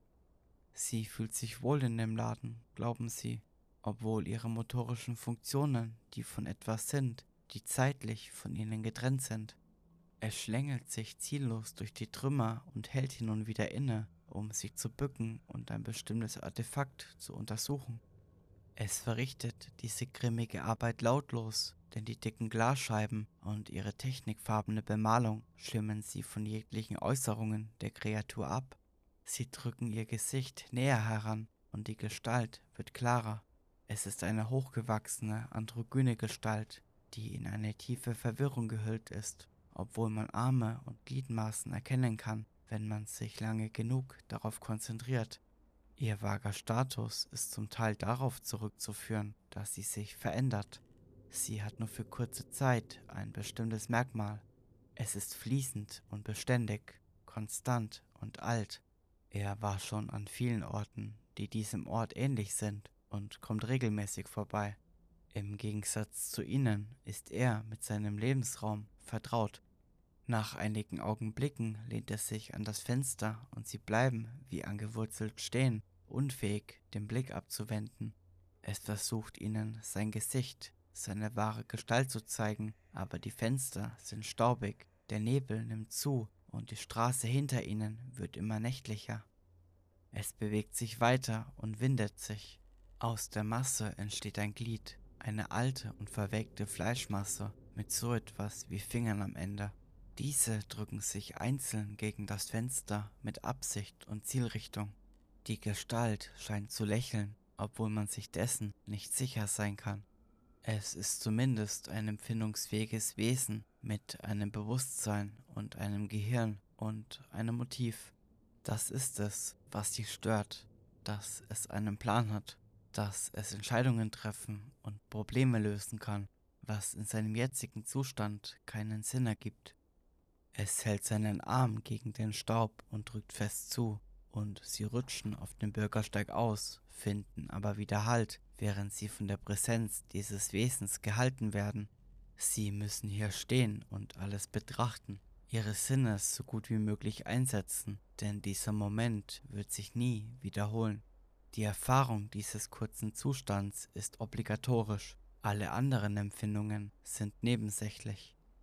Es kommt nun immer näher und ihre Sicht verschwimmt und sie legen langsam ihre Hand an das Glas, wo ihre Fingerabdrücke Spuren in den dicken Rußfurchen hinterlassen. Es tut dasselbe, hält seine sich ständig verändernde Linse hoch, um die ihre zu treffen, und blickt mit seinen unsicheren Augen auf sie zurück. Sie sind schmal und glasig, aber durchaus empfindsam und bewusst. Unter den Falten seines alles verschlingenden Mantels kannst du sein Atmen erkennen. Es verschwindet. In der einen Sekunde ist er noch da, seine Finger neben den deinen, und dann, im Bruchteil eines Augenblicks, bleibt der Laden, wie er war, unberührt und ungesehen.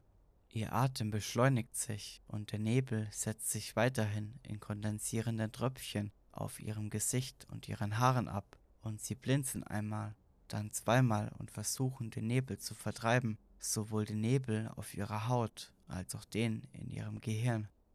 Sie schauen zum Haupteingang des Ladens hinüber und ziehen an der Klinke. Er lässt sich leicht öffnen, das Schloss ist mit Rost überzogen und die Tür macht auf Scharnieren Platz, die sich anhören wie Nägel auf einer Kreidetafel. Sie betreten diese verschüttete Einöde und sie sehen jetzt schärfer, alles so, wie sie es kannten, aber definierter und weniger abstrakt. Der Fußboden ist verstreut, die Kasse ist ein Ungetüm, die Regale sind baufällig und stehen im Winkel zueinander.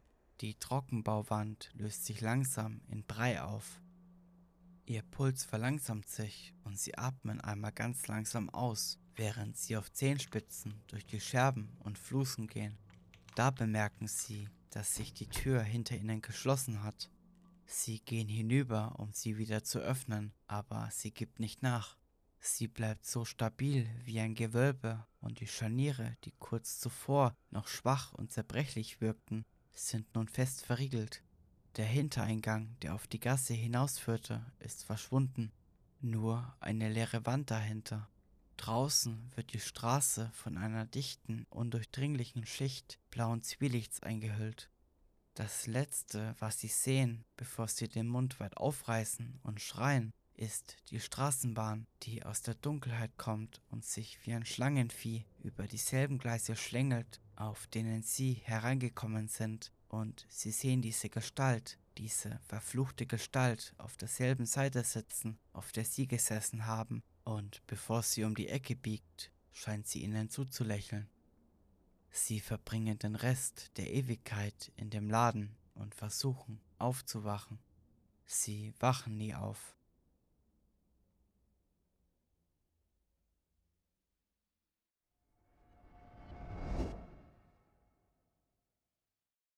Shutdown. Als er aufwachte und die Augen aufriss, befand er sich in endloser, undurchdringlicher Finsternis. So dunkel, dass Benny sich nicht einmal sicher war, ob er die Augen wirklich geöffnet hatte.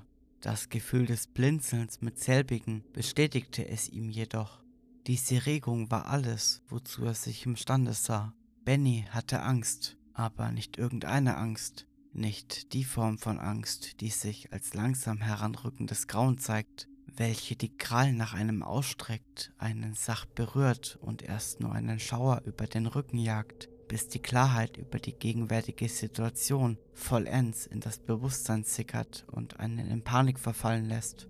Oh nein, Bennys Angst war anderer Natur, sie war vollkommener. Diese Form von Angst war kein schleichendes, sich langsam näherndes Grauen, das erst nach und nach seine hässliche Fratze zeigte. Diese Form war einfach da. Von jetzt auf gleich erschien sie Benny in voller Pracht und Schrecklichkeit. Sie lähmte ihn, machte es ihm unmöglich, sich zu bewegen oder einen klaren Gedanken zu fassen. Sein Herz raste, doch sein Atem ging langsam und beständig. Das war es zumindest, was er fühlte. Damit kommen wir zum Grund seiner Angst. Die Dunkelheit war eine Sache. Sie war unnatürlich oder vielleicht auch nicht. Benny vermochte es nicht zu sagen. Ihm kam es so vor, da er noch nie so eine vollkommene Finsternis erblickt hatte, in der nicht einmal der leiseste Funke eines Restlichtscheins zu erspähen war. Sie war so vollkommen wie seine Angst und doch nicht der Grund für eben jene, zumindest nicht alleine. Was die Angst vollkommen machte, waren zweierlei weitere Dinge. Zum einen wäre da die Abwesenheit eines jeden Geräuschs. Benny hörte rein gar nichts, ebenso wie er rein gar nichts sah. Er hörte nicht einmal seinen eigenen Atem, und das war furchtbar, da nur das Gespür seines sich bewegenden Brustkorbs ihm verriet, dass er überhaupt noch atmete, dass er noch lebte. Diese absolute, vollkommene, langsam begann er das Wort zu hassen. Stille war erdrückend, erdrückender noch als die Finsternis. Es war alles andere, als wie er oft in Büchern gelesen hatte, von wegen die Stille wäre ohrenbetäubend. Nein, sie war nicht ohrenbetäubend, darüber hätte er sich vermutlich noch glücklich geschätzt, denn ein ohrenbetäubendes Dröhnen, und stammte es auch nur aus seinem Kopf, wäre immerhin etwas gewesen. Der letzte Fakt, der seine Angst vollkommen machte, war das Gefühl der Schwerelosigkeit. Benny meinte, auf einem harten Untergrund zu liegen, doch irgendwie schien dieser nicht richtig da zu sein. Er hatte gleichzeitig das Gefühl, durch die endlose Finsternis zu fallen und doch auf festem Boden zu liegen. Dabei war es kein Gefühl des Schwebens, sondern schlicht ein Zwischenstadium zwischen Liegen und Fallen, als wäre er in einem ewigen Faltraum gefangen. Schon jetzt verursachte dieser Zustand ein mulmiges Gefühl in seiner Magengegend und Benny befürchtete, dass er sich nicht daran gewöhnen können würde. Ganz im Gegenteil, es würde nur immer schlimmer werden, je länger er in dieser Schwerelosigkeit ausgesetzt war. Dies waren die drei Gründe für seine vollkommene Angst. Blindheit, Taubheit und die Unsicherheit darüber, ob er nun lag oder fiel. Langsam sickerten ein paar Gedanken durch seinen Kopf. Keine klaren Bilder oder Worte, aber zumindest Ansätze davon, die ihn beruhigten. Immerhin lebte er noch. Er konnte nicht sagen, wo er sich befand oder wie er hierher gekommen war, aber er lebte noch. Das war doch schon mal was. Ganz genau, alter Knabe. Ewige Dunkelheit und völlige Geräuschlosigkeit. Aber sonst alles Paletti. Kein Grund, sich zu fürchten. Der erste klare Gedanke und er ließ Benny auflachen. Nun, zumindest meinte er, dass er lachte.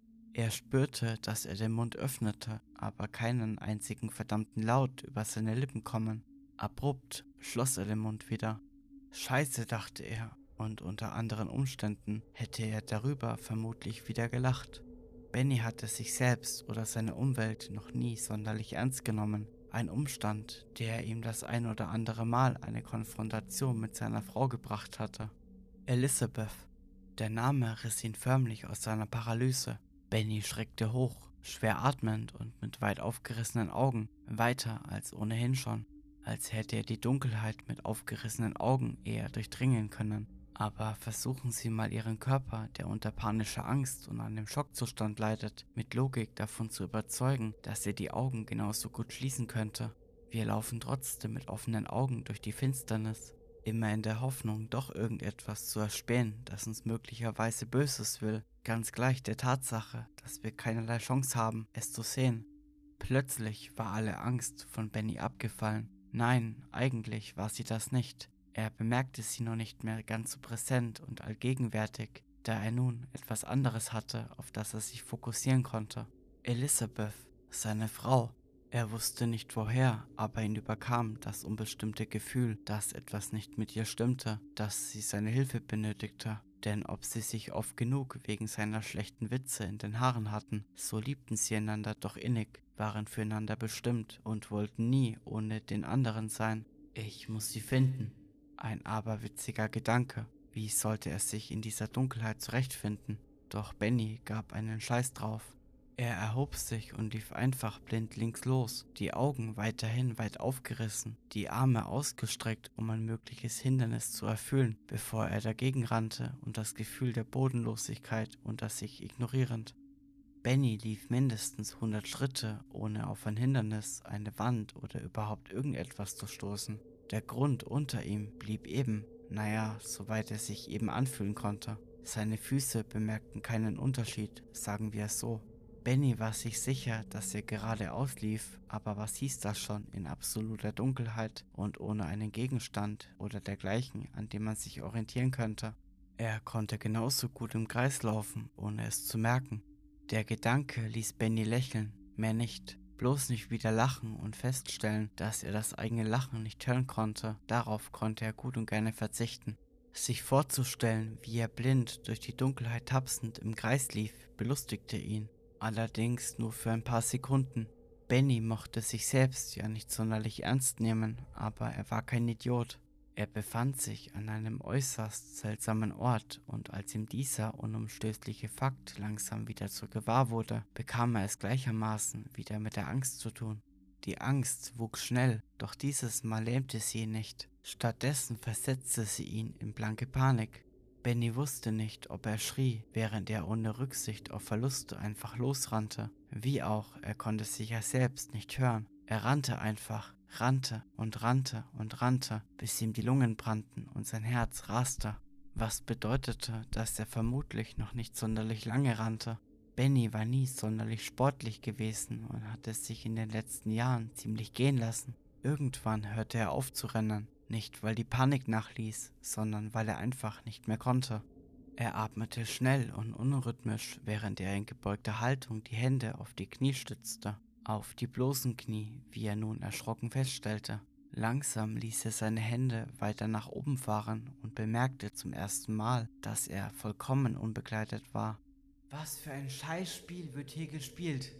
fluchte er, ohne dass ein Laut über seine Lippen kam. Keiner, den er hören konnte zumindest. Während er spürte, wie ihm das Blut ins Gesicht schoss, bedeckte Benny seine Scham und sah sich zu allen Seiten um. Wurde er etwa beobachtet? Gefilmt? War das hier etwa so eine Art Prank? Ein Spaß auf Kosten anderer? Wenn ja, dann war er nicht sonderlich witzig, und das sagte jemand, der in jeder anderen Situation über sich selbst herzlich lachen konnte. Lasst den Scheiß und holt mich hier raus! brüllte Benny, wobei nur die Anstrengung seiner Stimmbänder ihm verriet, dass er tatsächlich schrie. Es war betrübend und gleichzeitig machte es ihn stinksauer. Scheiß auf die Angst, scheiß auf die Pisser, die sich hier einen Spaß mit ihm erlaubten. Wenn er hier rauskam, würden sie eine gänzlich andere, nicht mehr so witzige Seite von ihm kennenlernen.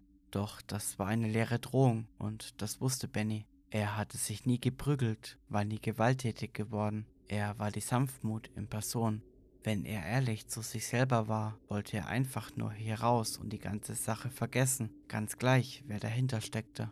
Daraus sollte aber nichts werden. Statt seiner Befreiung erlebte er von einem Moment auf den anderen unbeschreibliche Pein, Schmerzen in Form von einer donnernden Stimme, die von überall her gleichzeitig zu kommen schien. In der vollkommenen Stille, die Benny umgab, war dies der ohrenbetäubende Klang, und er meinte, dass die vibrierenden Worte, die darin mitschwangen, ihm den Kopf platzen lassen müssten.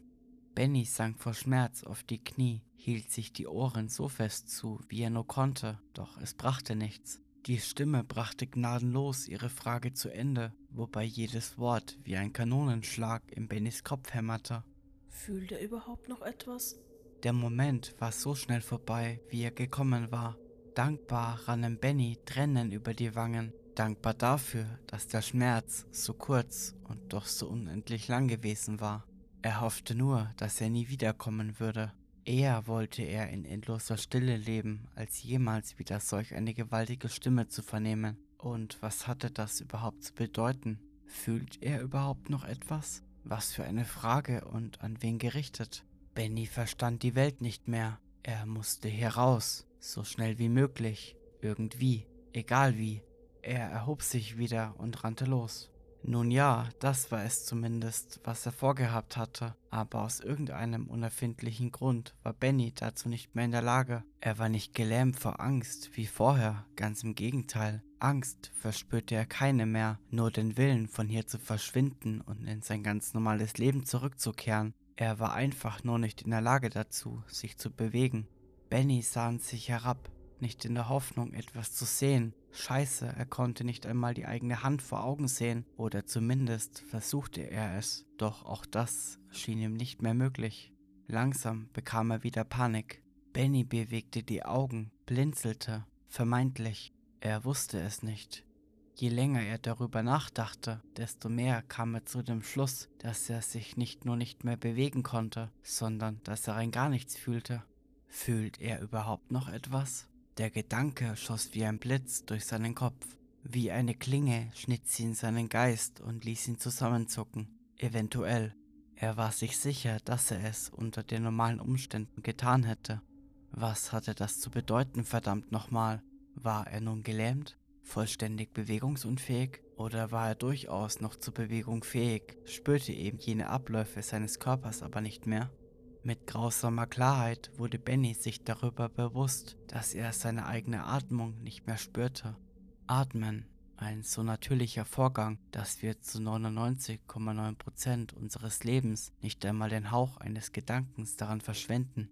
Ein Automatismus, der einfach zum Leben dazugehört und jetzt in seiner Unfähigkeit, ihn zu spüren, wünschte Benny sich nicht sehnlicher, als sich den Rest seines Lebens aufs Atmen konzentrieren zu können. Atmen zu können bedeutete, dass man lebte. Wenn er nicht mehr spürte, dass er noch atmete, wie konnte er dann sicher sein, dass er noch lebte? Scheiße nochmal, er spürte ja nicht einmal mehr seinen eigenen Herzschlag. Er spürte nichts, rein gar nichts. Alles, was er noch konnte, war Denken. Leere, sinnlose Phrasen denken, die ihn niemals hier rausbringen würden. Wenn es einen Ausgang gab, wie sollte er ihn jetzt noch finden können? Allein in völliger Finsternis wäre das vielleicht noch möglich gewesen. Irgendwann hätte er schon eine Wand erreicht. Der Raum oder wo auch immer er war, konnte ja nicht endlos sein, auch wenn die Dunkelheit diesen Eindruck erweckte. Aber jetzt, da er nichts mehr spüren konnte, konnte er sicher nicht einmal mehr sicher sein, ob er lief, ob seine Beine sich überhaupt bewegten. Und selbst wenn, selbst wenn er eine Wand erreichen würde, er würde sie nicht erfüllen. Keiner seiner Sinne würde ihm verraten, dass er gerade unablässig gegen eine Wand lief. Benny brach zusammen, oder zumindest glaubte er das. Zusammenbrechen war eine logische Reaktion auf eine derart schreckliche Erkenntnis, und da er sich selbst gut genug kannte, war er sich ziemlich sicher, dass er zusammengebrochen war. Nichts hatte mehr einen Sinn, er würde nie herauskommen. Er war allein in endloser Dunkelheit mit seinen Gedanken, zu nichts anderem mehr in der Lage, als zu denken. Ein schwebendes Bewusstsein irgendwo im Nirgendwo. Noch merkte er es nicht, und schon bald würde er gar nichts mehr merken, doch in diesem Augenblick begann Benny sich zu verlieren. Ohne seine Sinne, ohne die grundlegenden Funktionen seines Körpers auch nur zu spüren, war er nicht mehr als ein einziger vollkommener Denkprozess, der sich zwischen zwei Optionen entscheiden konnte, den Rest seiner Existenz damit zu verbringen, zu denken oder einfach damit aufzuhören. Einfach nur zu denken bedeutete, in Erinnerungen zu schwelgen, Bilder hervorzurufen, Klänge im Geist nachzuspielen, so lange, bis die Klänge verklangen, da die Erinnerungen verschwammen und die Bilder an Form und Farbe verloren, bis sich alles zu einem grauen Einheitsbrei in der Nichtigkeit verlor. Wenn dieser Punkt erst einmal erreicht war, blieb nur noch, sich mit den Grundlagen des Lebens zu beschäftigen. Mathematische Formeln und physikalische Gesetze spielen keine Rolle mehr. Man konnte sich eine Weile lang mit ihnen beschäftigen, aber wozu? Selbst wenn der rastlose Geist in seiner Vollkommenheit eine allumfassende Erkenntnis erreichen würde, mit wem sollte er sie teilen? Er konnte sie nicht aussprechen, konnte sie nicht beweisen, konnte sich nicht an ihr probieren, außer im Denkprozess selbst, in einer Fantasiewelt, die jedoch ebenso schnell an Farbe und Form verlor wie die Erinnerungen. Denn aus was schufen wir denn Fantasiewelten, in die wir uns zu flüchten vermögen? Ganz recht, aus Erinnerungen. Fantasiewelten sind nichts anderes als Verknüpfungen zwischen Erfahrungen, Gesehenem, Gelesenem, Gehörtem oder Gespürtem, und zu keinem dieser Dinge war Benny mehr fähig. Also blieben die Grundlagen des Lebens, Philosophien. Warum lebten wir? Was bedeutete es zu leben? Wenn man nichts mehr hatte, begannen solche Fragen plötzlich an Bedeutung zu gewinnen. Man hatte alles verloren und fragte sich, wie man sein Leben bis dahin verbracht hatte und kam möglicherweise zu der erschreckenden Erkenntnis, dass man nichts Wertvolles in seinem Leben erreicht hatte, nichts, was von Bestand war, nichts, was übrig blieb. Oder man stellte fest, dass man zufrieden war. Man war nicht perfekt, nicht vollkommen, bei weitem nicht. Es gab so vieles zu sehen, zu erleben, zu tun, man hatte nicht einmal die Hälfte all dessen geschafft, aber man hatte sich Mühe gegeben, hatte gelebt, und das war gut so, es reichte. Benny tat nichts dergleichen. Er entschied sich von vornherein für die zweite Option, zu deren Ergebnis erste unweigerlich auch irgendwann führte. Er hörte einfach auf zu denken. Er schwelgte nicht in Erinnerungen, flüchtete sich nicht in Fantasiewelten, hinterfragte nicht die Grundlagen der Mathematik oder des Lebens. Er stellte seinen Denkprozess und mit ihm zusammen auch sämtliche andere Prozesse einfach ein, schaltete sich ab, fuhr sich herunter. Ihre Bestätigung? Dieses Wort rang Elisabeth ein müdes Lächeln ab. Sie antwortete nicht sofort, sondern schaute noch ein letztes Mal auf ihren Mann herab. Die Bestätigung, auf die man hier wartete, war die Bestätigung dafür, dass man ihn tötete. Aber das stimmte nicht ganz, oder? Wenn Elisabeth Benny so betrachtete, fragte sie sich nicht zum ersten Mal, ob er nicht schon vor einem Jahr gestorben war. Der Unfall hatte ihr alles genommen, was sie so sehr an ihm geliebt hatte. Seine Güte, seine Sanftmut, seine dummen Witze, wegen denen sie sich ständig stritten. Vor ihr lag nur noch eine Hülle, eine leblose Hülle, die zum Leben gezwungen wurde durch Maschinen. Schläuche bedeckten diese Hülle. Unablässig piepten die Maschinen, maßen irgendwelche Funktionen und gaben Werte wieder, doch da war nichts mehr zu bewerten. Die Ärzte waren sich nicht sicher, ob Benny nun hirntot war oder nicht. Alles, was sie wussten, war, dass er im Koma lag und vermutlich nie wieder daraus erwachen würde. Er reagierte auf keinerlei äußerlichen Reize, nichts ließ darauf schließen, dass sein Hirn noch richtig arbeitete, doch ganz ausschließen konnte man es auch nicht. Elisabeth hatte es sich ein Jahr lang angesehen. Ein Jahr lang war sie jeden Tag hierher gekommen, hatte neben ihm gesessen, mit ihm geredet und ihn dabei beobachtet. Angeblich sollen Koma-Patienten ja mitbekommen, wenn man mit ihnen sprach. Elisabeth hatte keinen einzigen Augenblick auch nur den Hauch eines Gefühls davon, dass Benny sie hörte. Er lag einfach nur da, beatmet und ernährt von Maschinen und schlief, schlief seinen endlosen Schlaf. Alles, was sie hoffen konnte, war, dass er friedlich schlief, dass ihrem geliebten Ehemann keine Albträume plagten. Und wenn doch, dann würde sie ihm jetzt eine Gnade erweisen und die Albträume endlich beenden, damit er wahrhaften Frieden fand. Schalten Sie ihn ab, erwiderte Elisabeth mit klarer, aber tonloser Stimme.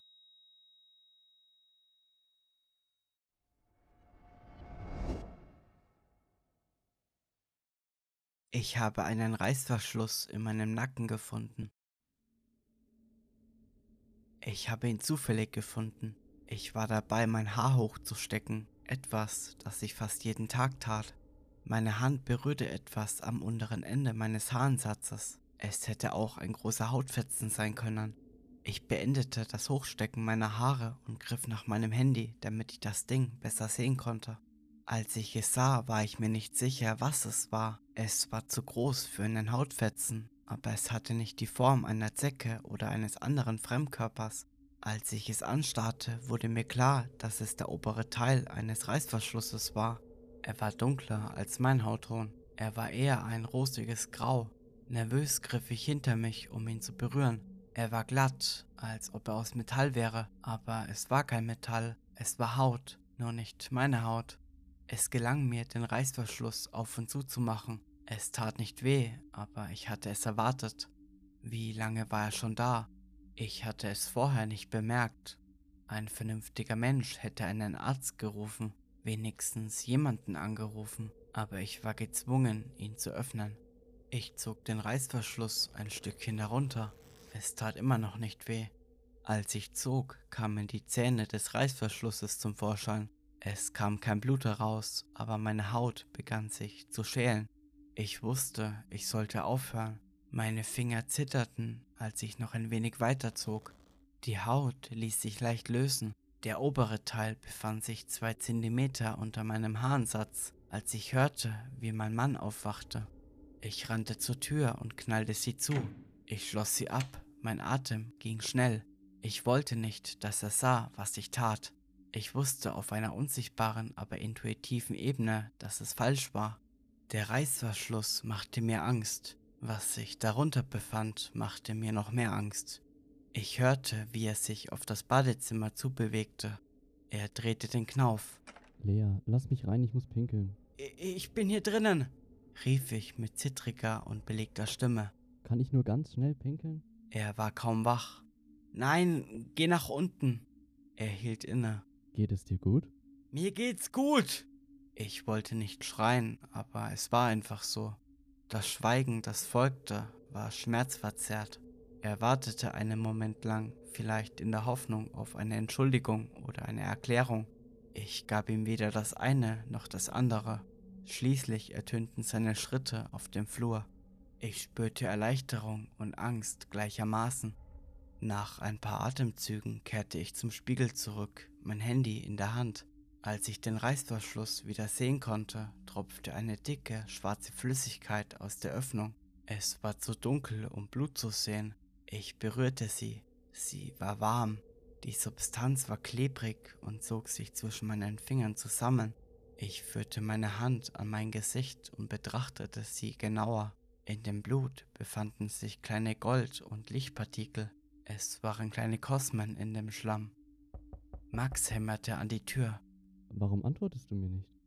Meine Augen verließen meine Hand und gingen zur Tür. Wie lange hatte ich dort gestanden? Hör auf, mich zu ignorieren. Das tue ich nicht, flüsterte ich. Was machst du denn da drin?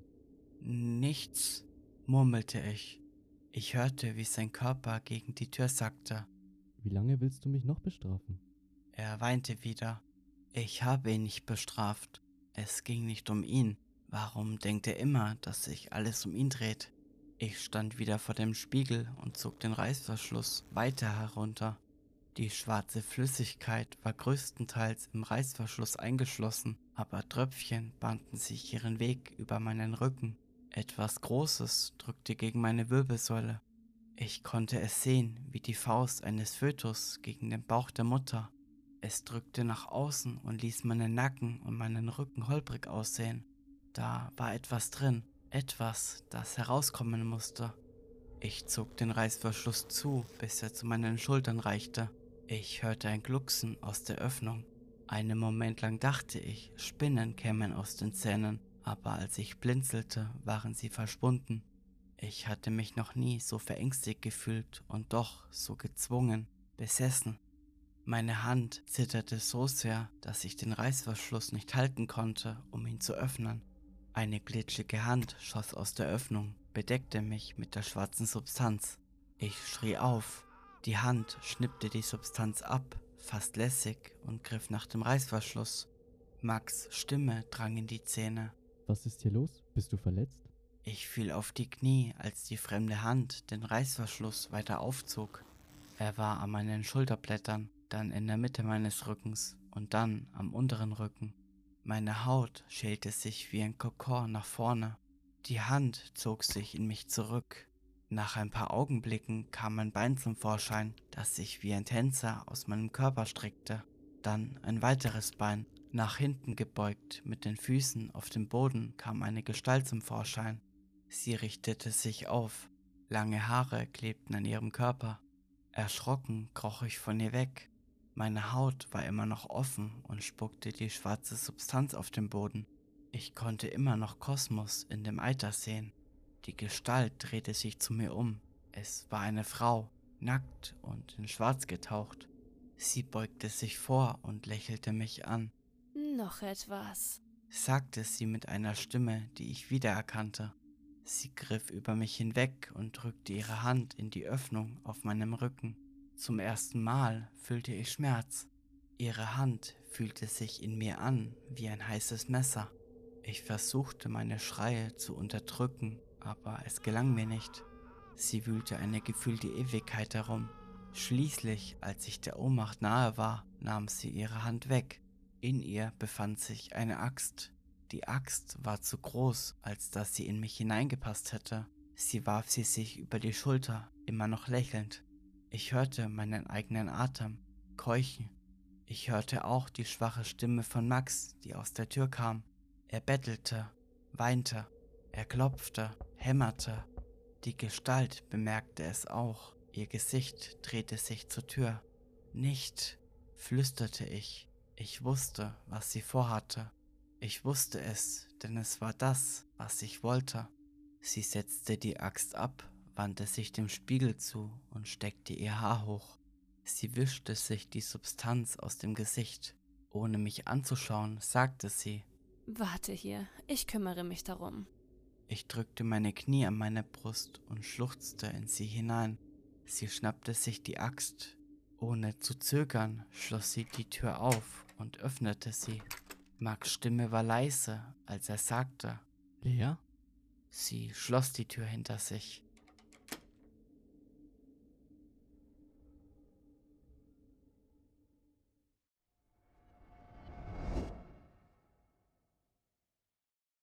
Das Ding in meinem Garten.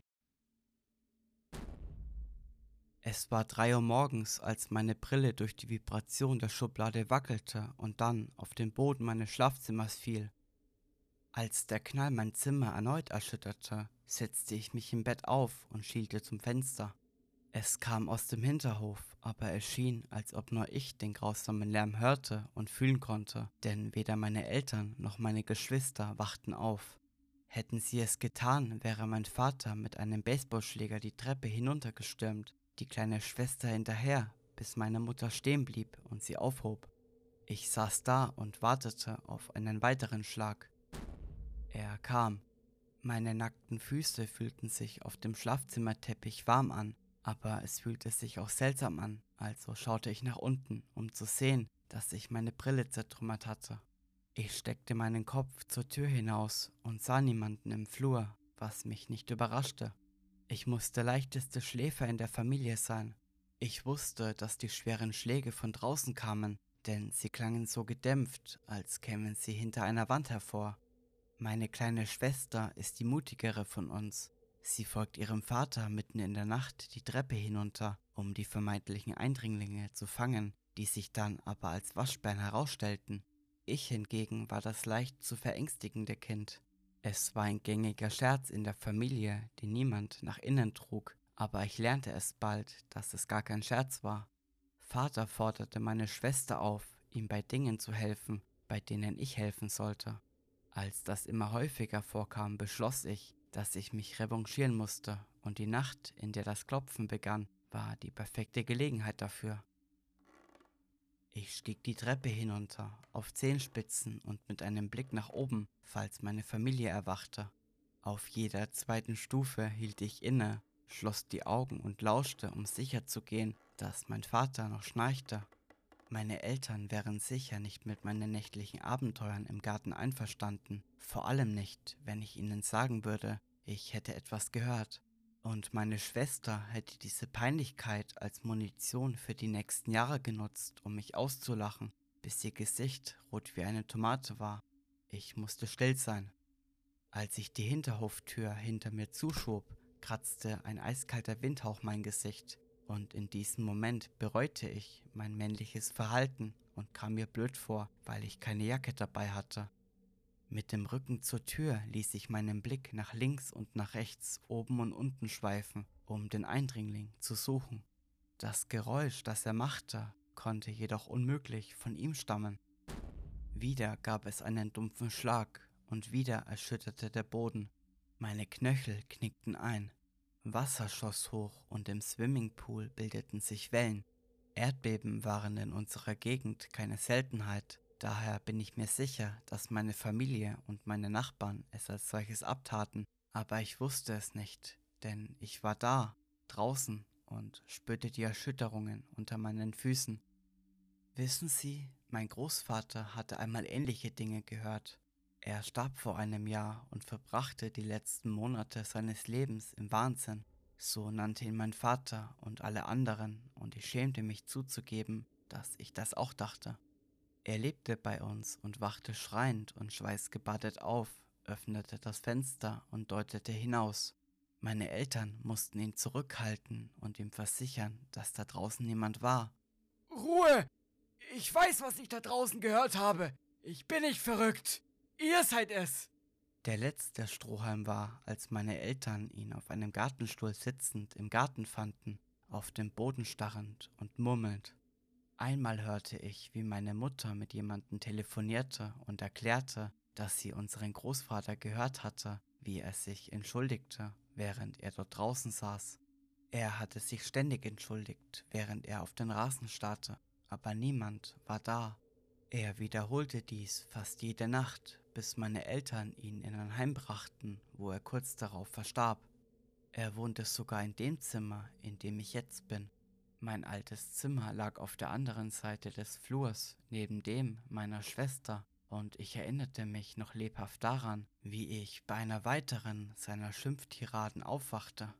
Ich beobachtete durch meine aufgesprungene Tür mit offenem Mund, wie meine Eltern ihn anschrien und sein Fenster schlossen.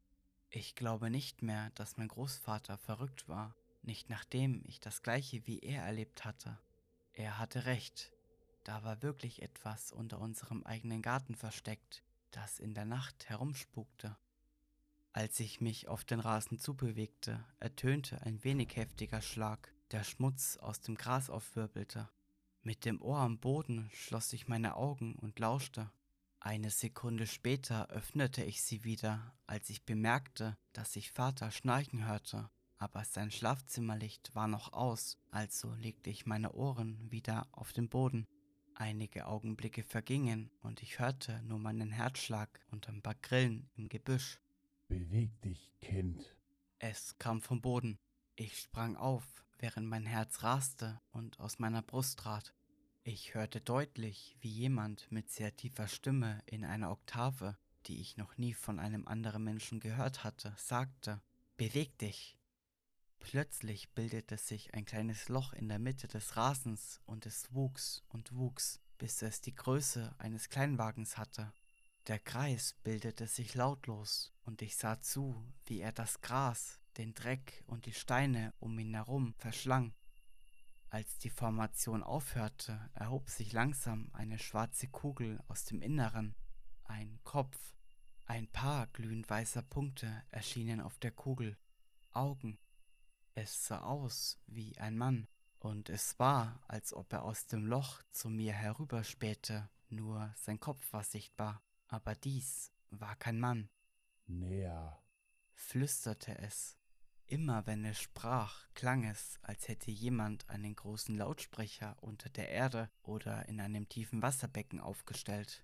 Ich ging auf es zu und konnte aus der Entfernung in das Loch hinabsehen. Das Ding schaute zu mir hoch. Seine Haut war schwarz wie ein starker Schatten, und nur seine weißen, blitzlichtartigen Augen waren zu erkennen. Von Zeit zu Zeit sah ich seine schmalen Arme an den Seiten, aber sonst nicht viel. Meine Lippen bebten und ich merkte, dass mein Körper wärmer wurde, jetzt, wo ich in seiner Nähe war. Wer bist du? Auf jede meiner Fragen kam eine Antwort, der eine Pause vorausging. Und manchmal antwortete das Ding überhaupt nicht. Es sah einfach nur zu. Aber auf meine allererste Frage antwortete das Ding doch. derjenige, der unten wohnt. Antwortete es. Mein Körper zitterte. Das verstehe ich nicht. Damals war ich noch ein Kind. Wenn ich an mein Gespräch mit diesem Ding zurückdenke, wird alles klarer, auch diese Aussage. Bist du ein Mensch? fuhr ich fort. Es antwortete nicht, aber was es an Mimik vermissen ließ, machte es durch die atmosphärische Veränderung wieder wett. Immer wenn es etwas sagte, konnte ich die Reaktion des Dings nicht erkennen, weil sein Gesicht dunkel und ausdruckslos war. Wenn er sprach, konnte ich sehen, wie sich sein Mund bewegte und so weiter, aber ich konnte seine Gefühle nicht erkennen. Aber ich wusste, dass meine Frage es beleidigte, weil ich die Atmosphäre spürte. Die Atmosphäre veränderte sich und drückte aus, ob das Ding wütend oder neutral war. Ich kann es unmöglich erklären, aber seine Gefühle lagen in der Luft. Ich schaute zum Schlafzimmer meiner Eltern hinauf und sah, dass ihr Fenster gelb leuchtete. Sie waren wach.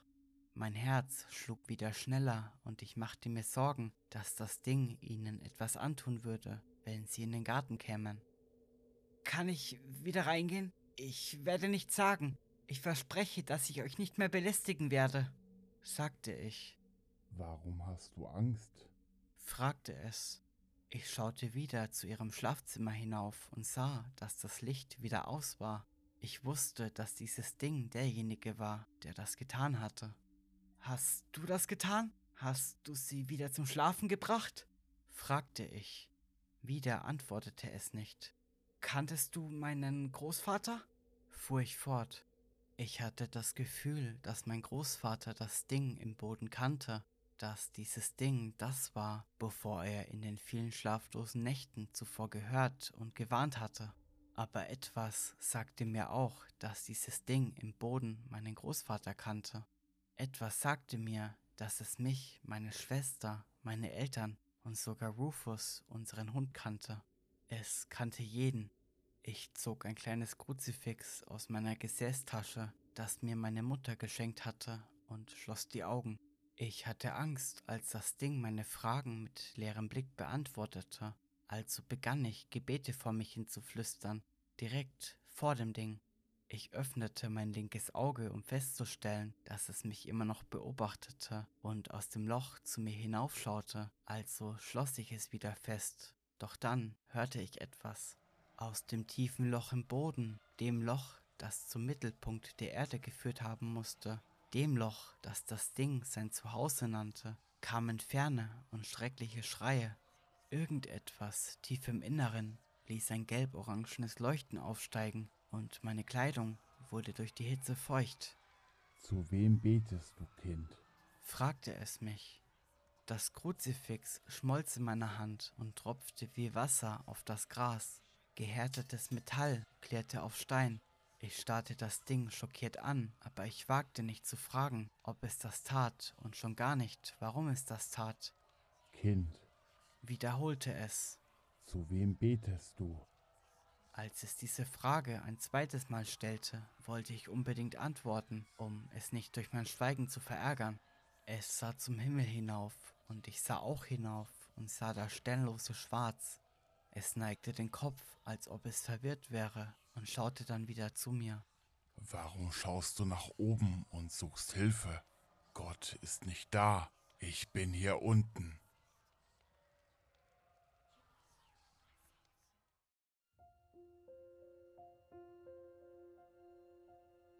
Wenn euch diese Geschichte gefallen hat, würde ich mich sehr über eine positive Bewertung bei eurem Podcast-Anbieter des Vertrauens freuen.